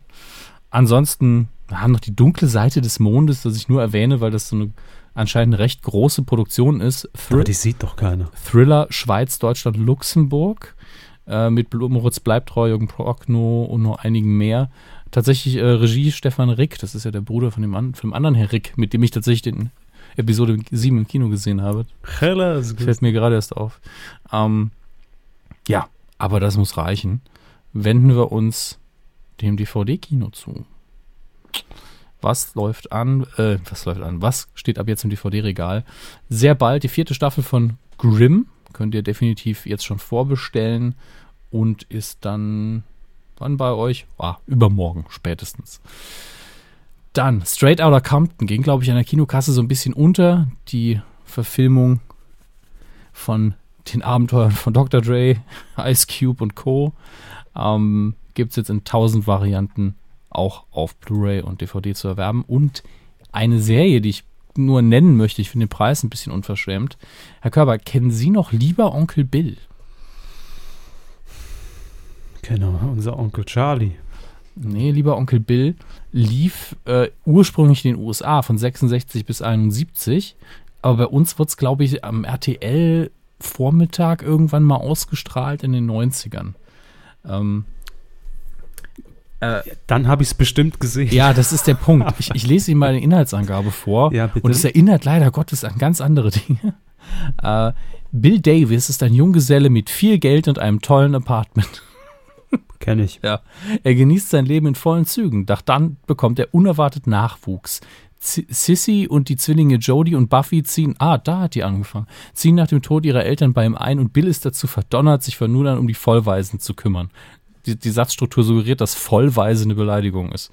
Dazu hat er eigentlich weder noch Lust, weder, weder Zeit noch Lust und auch sein Butler Giles French, Giles French, ist alles andere als begeistert. Spielzeug, Unordnung und Teenie-Probleme sind ihm ein Gräuel. Mit Ruhe und Ordnung ist es nun jetzt jedoch erst einmal vorbei. ich muss mir das visualisieren und, und Google es Ich kann Ihnen auch einen Link schicken, wenn Sie möchten. Nee, ich hab's schon. Sie haben es schon. Sagt mir überhaupt nichts. Habe ich damals tatsächlich öfter mal geguckt. Ist ja uralt, Case. ja, es ist uralt, Case, habe ich doch gesagt. Ja. Nee, sagt mir wirklich gar nichts. Naja, Nie gesehen. Macht ja nichts. Als TV-Tipp, Free TV, an diesem Sonntag um Viertel nach acht auf Pro7 läuft das erstaunliche Leben des Walter Mitty. Äh, Habe ich damals im Kino gesehen. Tatsächlich sehr angenehm. In der Hauptrolle Ben Stiller. Schön inszeniert. Nein, es ist Matt Damon. Ah, ich verwechselt immer. Ähm, ben Stiller spielt, ich weiß nicht, was, er, was sein Job genau ist für die Printausgabe eines Magazins ähm, die auch bald eingestellt werden soll. Er ist, glaube ich, im Fotoarchiv tätig und es fehlt letztlich das Negativ für die letzte Titelseite. Dann habe ich ihn doch gesehen. Ja. Und er, ja. er reist dann dem äh, Fotografen, dem Starfotografen des Magazins hinterher, um dieses Richtig. Negativ zu bekommen. Und er reist eben diese ganzen Stationen ab. Der Fotograf, gespielt von Sean Penn, ist natürlich ein ziemlicher Abenteurer. Er ist dann mal hier auf einem Gletscher, da bei dem Vulkanausbruch. Und Ben Stiller ist ihm dann immer auf den Fersen, aber immer einen halben oder einen Tag zu spät. Und ob er es schafft. ob er wirklich richtig steht, seht ihr, wenn das Licht ausgeht. Ähm, Nein, aber jetzt erinnere ich mich wieder. Ja. Wir haben ja vorhin kurz drüber geredet äh, und, und haben es so gedealt, dass Sie die Inhaltsangabe vorlesen mhm. und ich dann sage, kann ich mich nicht mehr daran erinnern oder ah, ja. Und tatsächlich habe ich ihn gesehen und für gut befunden. Sehr ja. schöner Film. Sehr anders irgendwie, ne? Ja, also es ist natürlich keine Verlachkomödie. Ben Stiller macht ja öfter mal auch andere Filme, die ein bisschen zum Nachdenken sind, so wie der hier. Ist vielleicht ein bisschen in seiner Botschaft ein bisschen dick aufgetragen, aber er macht Spaß, er sieht gut aus mhm. und ist lustig, wie man das so an Männern, äh, an Filmen mag. Deswegen äh, eine Empfehlung von uns, zwei Euter nach oben. Dieser homoerotische Moment wird Ihnen präsentiert von. wird Ihnen präsentiert von Wurstwasser. Hm, lecker. Wurstwasser. Jetzt auch mit Mint. Ach du Scheiße. Quotentipp. Ist richtig, aber vorher möchte ich noch ganz kurz zum Deutschen Fernsehpreis kommen, oh denn Mensch. wir unterbrechen live, Mhm. also zumindest jetzt im Moment der Aufzeichnung, für eigentlich die wichtigsten Kategorien, die jetzt noch folgen, also sprich die Kategorien, die uns interessieren. Ähm, es gibt einen weiteren Gewinner, Herr Hammes, und Mhm. zwar in der Kategorie Beste Unterhaltung Late Night waren nominiert Zirkus Halligalli, Neo Magazin Royal und Ponyhof. What the Gewonnen fuck ist hat- Ponyhof? Ponyhof ist die äh, Sendung mit Janine Michaelsen auf TNT Glitz. Das ist so dumm. Warum machen sie nicht ein, warum müssen sie die so nennen? Es gibt doch schon so einen schönen Comic von Sarah Borini mit dem ähnlichen Namen. Ist ja auch egal, gewonnen hat das Neo-Magazin Royal. Ja, warum nicht? Gratulation, Herr Böhmermann. Kann man machen. Klar, Ja. verdient. Und äh, er sagt in seiner Rede, ich möchte mich bei all denen entschuldigen, denen ich aufs Buffet gekackt habe. Aber ihr habt es meist verdient. So, Ja, warum nicht? Hat wahrscheinlich gerade die Globes gesehen. ähm, ansonsten hat Barbara Schöneberger gerade noch geäußert, mir fehlt der Millenniums-Flüchtlingspreis für Till Schweiger. Falke heißt das. Jo. Gut. Komm. Ach, wurscht. Quotentipp. Wir haben was aufzulösen aus der vergangenen Woche. Da haben wir nämlich getippt, ähm, ein Film. Warum nicht mal ein Film bei RTL 2? Der Dummschwätzer mit Jim Carrey. Mhm. Und äh, der lief am vergangenen Samstag um 20.15 Uhr. Wie immer haben wir den Gesamtmarktanteil ab drei Jahren getippt. Und der Hammes war frohen Mutes und hat gesagt, Sieben Prozent schafft er nie im Leben. So viel dummes Zeug kann der gar nicht schwätze. 7,0. Ich habe gesagt, naja, 2,5 macht er schon. Aber nicht überbieten. Nee, wie viel waren es denn? 1,8. Also wir waren schon nah dran, also sie. Aber Ja. Hätte Ja. auch sein können, aber wer, gut ist halt auch nur die 80. Wiederholung vom Dummschwätzer. ja, wer war besser? Fast alle. Das sowieso. Herr Körber hat, hat er noch Punkte? Ja, Herr Körber hat noch Punkte geholt. Sieben Stück, glaube ich. Mhm. Auf aber auf Titel- Platz 9. Ja, auf Platz 9. Auf titelschmutzanzeiger.de und wir haben zwei Erstplatzierte und einen Platz 3. Auf Platz 3 ist Wasserbanane mit 2,1 Prozent. Mhm. Dann haben, wir- haben wir äh, THY21, THY21. Ja, lesen Sie es nochmal vor. Thai 21. Mit 1,9. Äh, 1,9. Und auf Platz 1 nochmal äh, Kefner, 2,0 Prozent. Liebste Grüße. So, und da ist ja jetzt wieder der Punkt, warum, also, Seville soll Ihnen das erklären. Ich frage mich Gut. das schon gar nicht mehr. weil 1,8 wäre ja 1,9 für mich der erste Platz, 2,0 der zweite und 2,1 der dritte. Sehe ich das falsch? Es ist mir echt egal. Gut, geht ja auch um nichts. Eben, sind ja nur Trotzdem Zahlen. habt ihr mächtig abgeräumt. Herzlichen Glückwunsch. Und äh, in dieser Woche tippen wir natürlich, wie könnte es anders sein. So endet der Podcast genauso wie er begonnen hat mit Ich bin ein Star, holt mich hier raus. Ähm, die Auftaktsendung am Freitag, 15. Januar um 21.15 Uhr bei RTL. Sie beginnen, Herr Körber? Ich beginne, das ist richtig. Und ähm, ich sage erst die Zahl und dann begründe ich sie. Mhm. Drei, also ich gehe auf jeden Fall über 30 Ja. und sage 30,3. Ich gehe drunter. Mhm. Ich sage 29,9. Ja, Gewagt, ne? mutig. Okay. Ähm, ich begründe es jetzt auch. Ich habe mir natürlich die Zahlen der letzten Auftaktfolge angeguckt. Und da hatte sie, glaube ich, 28. Noch 28 Paar gequetschte ab drei Jahren. Ähm, ich glaube allerdings, und meine ich jetzt so mal als ernsthafte Note so zum Nachdenken, ne? das ist meine Theorie. Ähm, wir haben jetzt eigentlich seit Sommer oder seit September, Oktober ähm, ziemlich viel schlechte Meldungen so um uns herum, was Mhm. gerade so passiert in der Welt und überhaupt. Ähm, und ich glaube, dass die Leute jetzt einfach mal 14 Tage Hirn aus, Dschungelcamp, einfach mal ein bisschen unterhalten werden. Ich glaube, das ist so ein bisschen Kaugummi für die Augen, wie Herr Kalkofe ja mal formuliert hat, äh, ist jetzt gar nicht so schlecht. Und deshalb glaube ich, dass der Dschungel dieses Jahr äh, besser startet als letztes Jahr. Das ist meine Theorie. Gut. Wenn ihr mittippen möchtet, dann könnt ihr das gerne tun auf titelschmutzanzeiger.de. Äh, dort einfach mit eurem Twitter-Nickname einloggen und fertig ist das Ding. Tolle Sache. So, jetzt äh, es, vom Timing her hätten wir es wirklich nicht besser machen können, denn der Deutsche Fernsehpreis neigt sich dem Ende entgegen. Es fehlen jetzt, glaube ich, noch drei Kategorien. Eine davon Äh, die ist jetzt schon raus, da hat man mit der Sprache rausgerückt in Düsseldorf, nämlich der Gewinner in der Kategorie Beste Comedy Cabaret. Ähm, wir gucken uns ganz schnell die Nominierten an. Das waren Die Anstalt im ZDF. Die Heute Show? Nein. Hm. Haben Sie eine andere Liste Nee, ich habe gefragt. Ich habe die Liste Also, nicht aufgemacht. Ich habe gefragt. Äh, nein. Äh, dann Pussy Terror TV Mhm. mit Caroline Kebekus, WDR. Und Schorsch Eigner, der Mann, der Franz Beckenbauer war. Mm, In der Hauptrolle natürlich Olli Dietrich. Es gibt nur einen Franz Beckenbauer und das ist Olli Dietrich. Ähm, in der ARD. Und gewonnen hat die Anstalt. Gratulation. Ähm, Auch hier zu Recht, also da hätte es auch nur Gewinner gegeben. Ja. Ne? Muss man sagen. So, ähm, jetzt stehen noch aus, und das ist jetzt die Frage an Sie, Herr Hammes. Offiziell sollte der Fernsehpreis um 22 Uhr zu Ende sein. Mhm. Jetzt haben wir 22.18 Uhr. Das heißt, allzu lang kann es jetzt nicht mehr dauern. Es stehen jetzt noch aus die Kategorien Beste Unterhaltung Primetime und Beste Moderation Unterhaltung. Hm. Warten wir jetzt noch die fünf Minuten und füllen das Ding irgendwie? Oder müssen wir die in die nächste Folge schieben? Nee, wir können ruhig warten. Aber passen Sie mal auf. Dann, wir, Wir können es ja auch schneiden. ja, eben das ist der Punkt. Wir, wir zwei reden jetzt weiter miteinander, weil ich wollte Mhm. Sie eh noch was fragen. Und äh, das schneiden wir raus. Das sind super. Ja, gell. Äh, und Aber vergessen Sie es nicht. wenn es nicht schlimm ist, nichts Persönliches.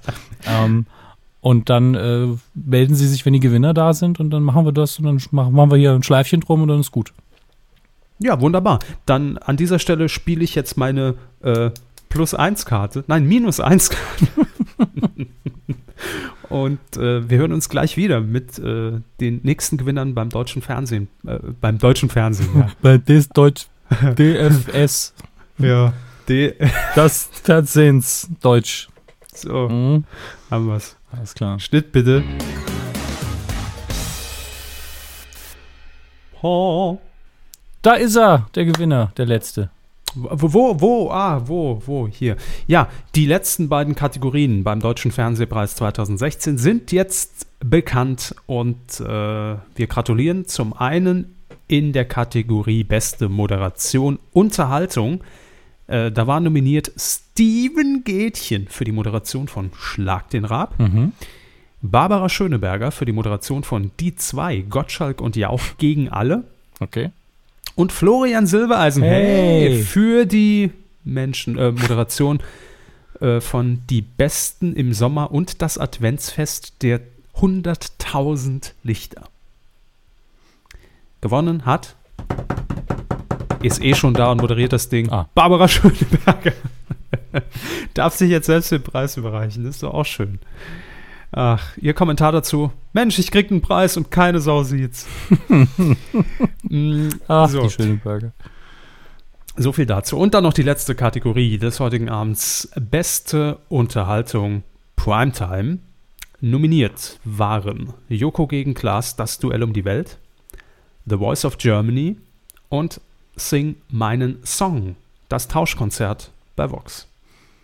Gewonnen hat, und das sage ich völlig emotionsfrei, weil es mich auch beruflich überhaupt nicht interessiert, Joko gegen Klaas, das Duell um die Welt. Herzlichen Glückwunsch und absolut verdient, wie ich finde. Ja.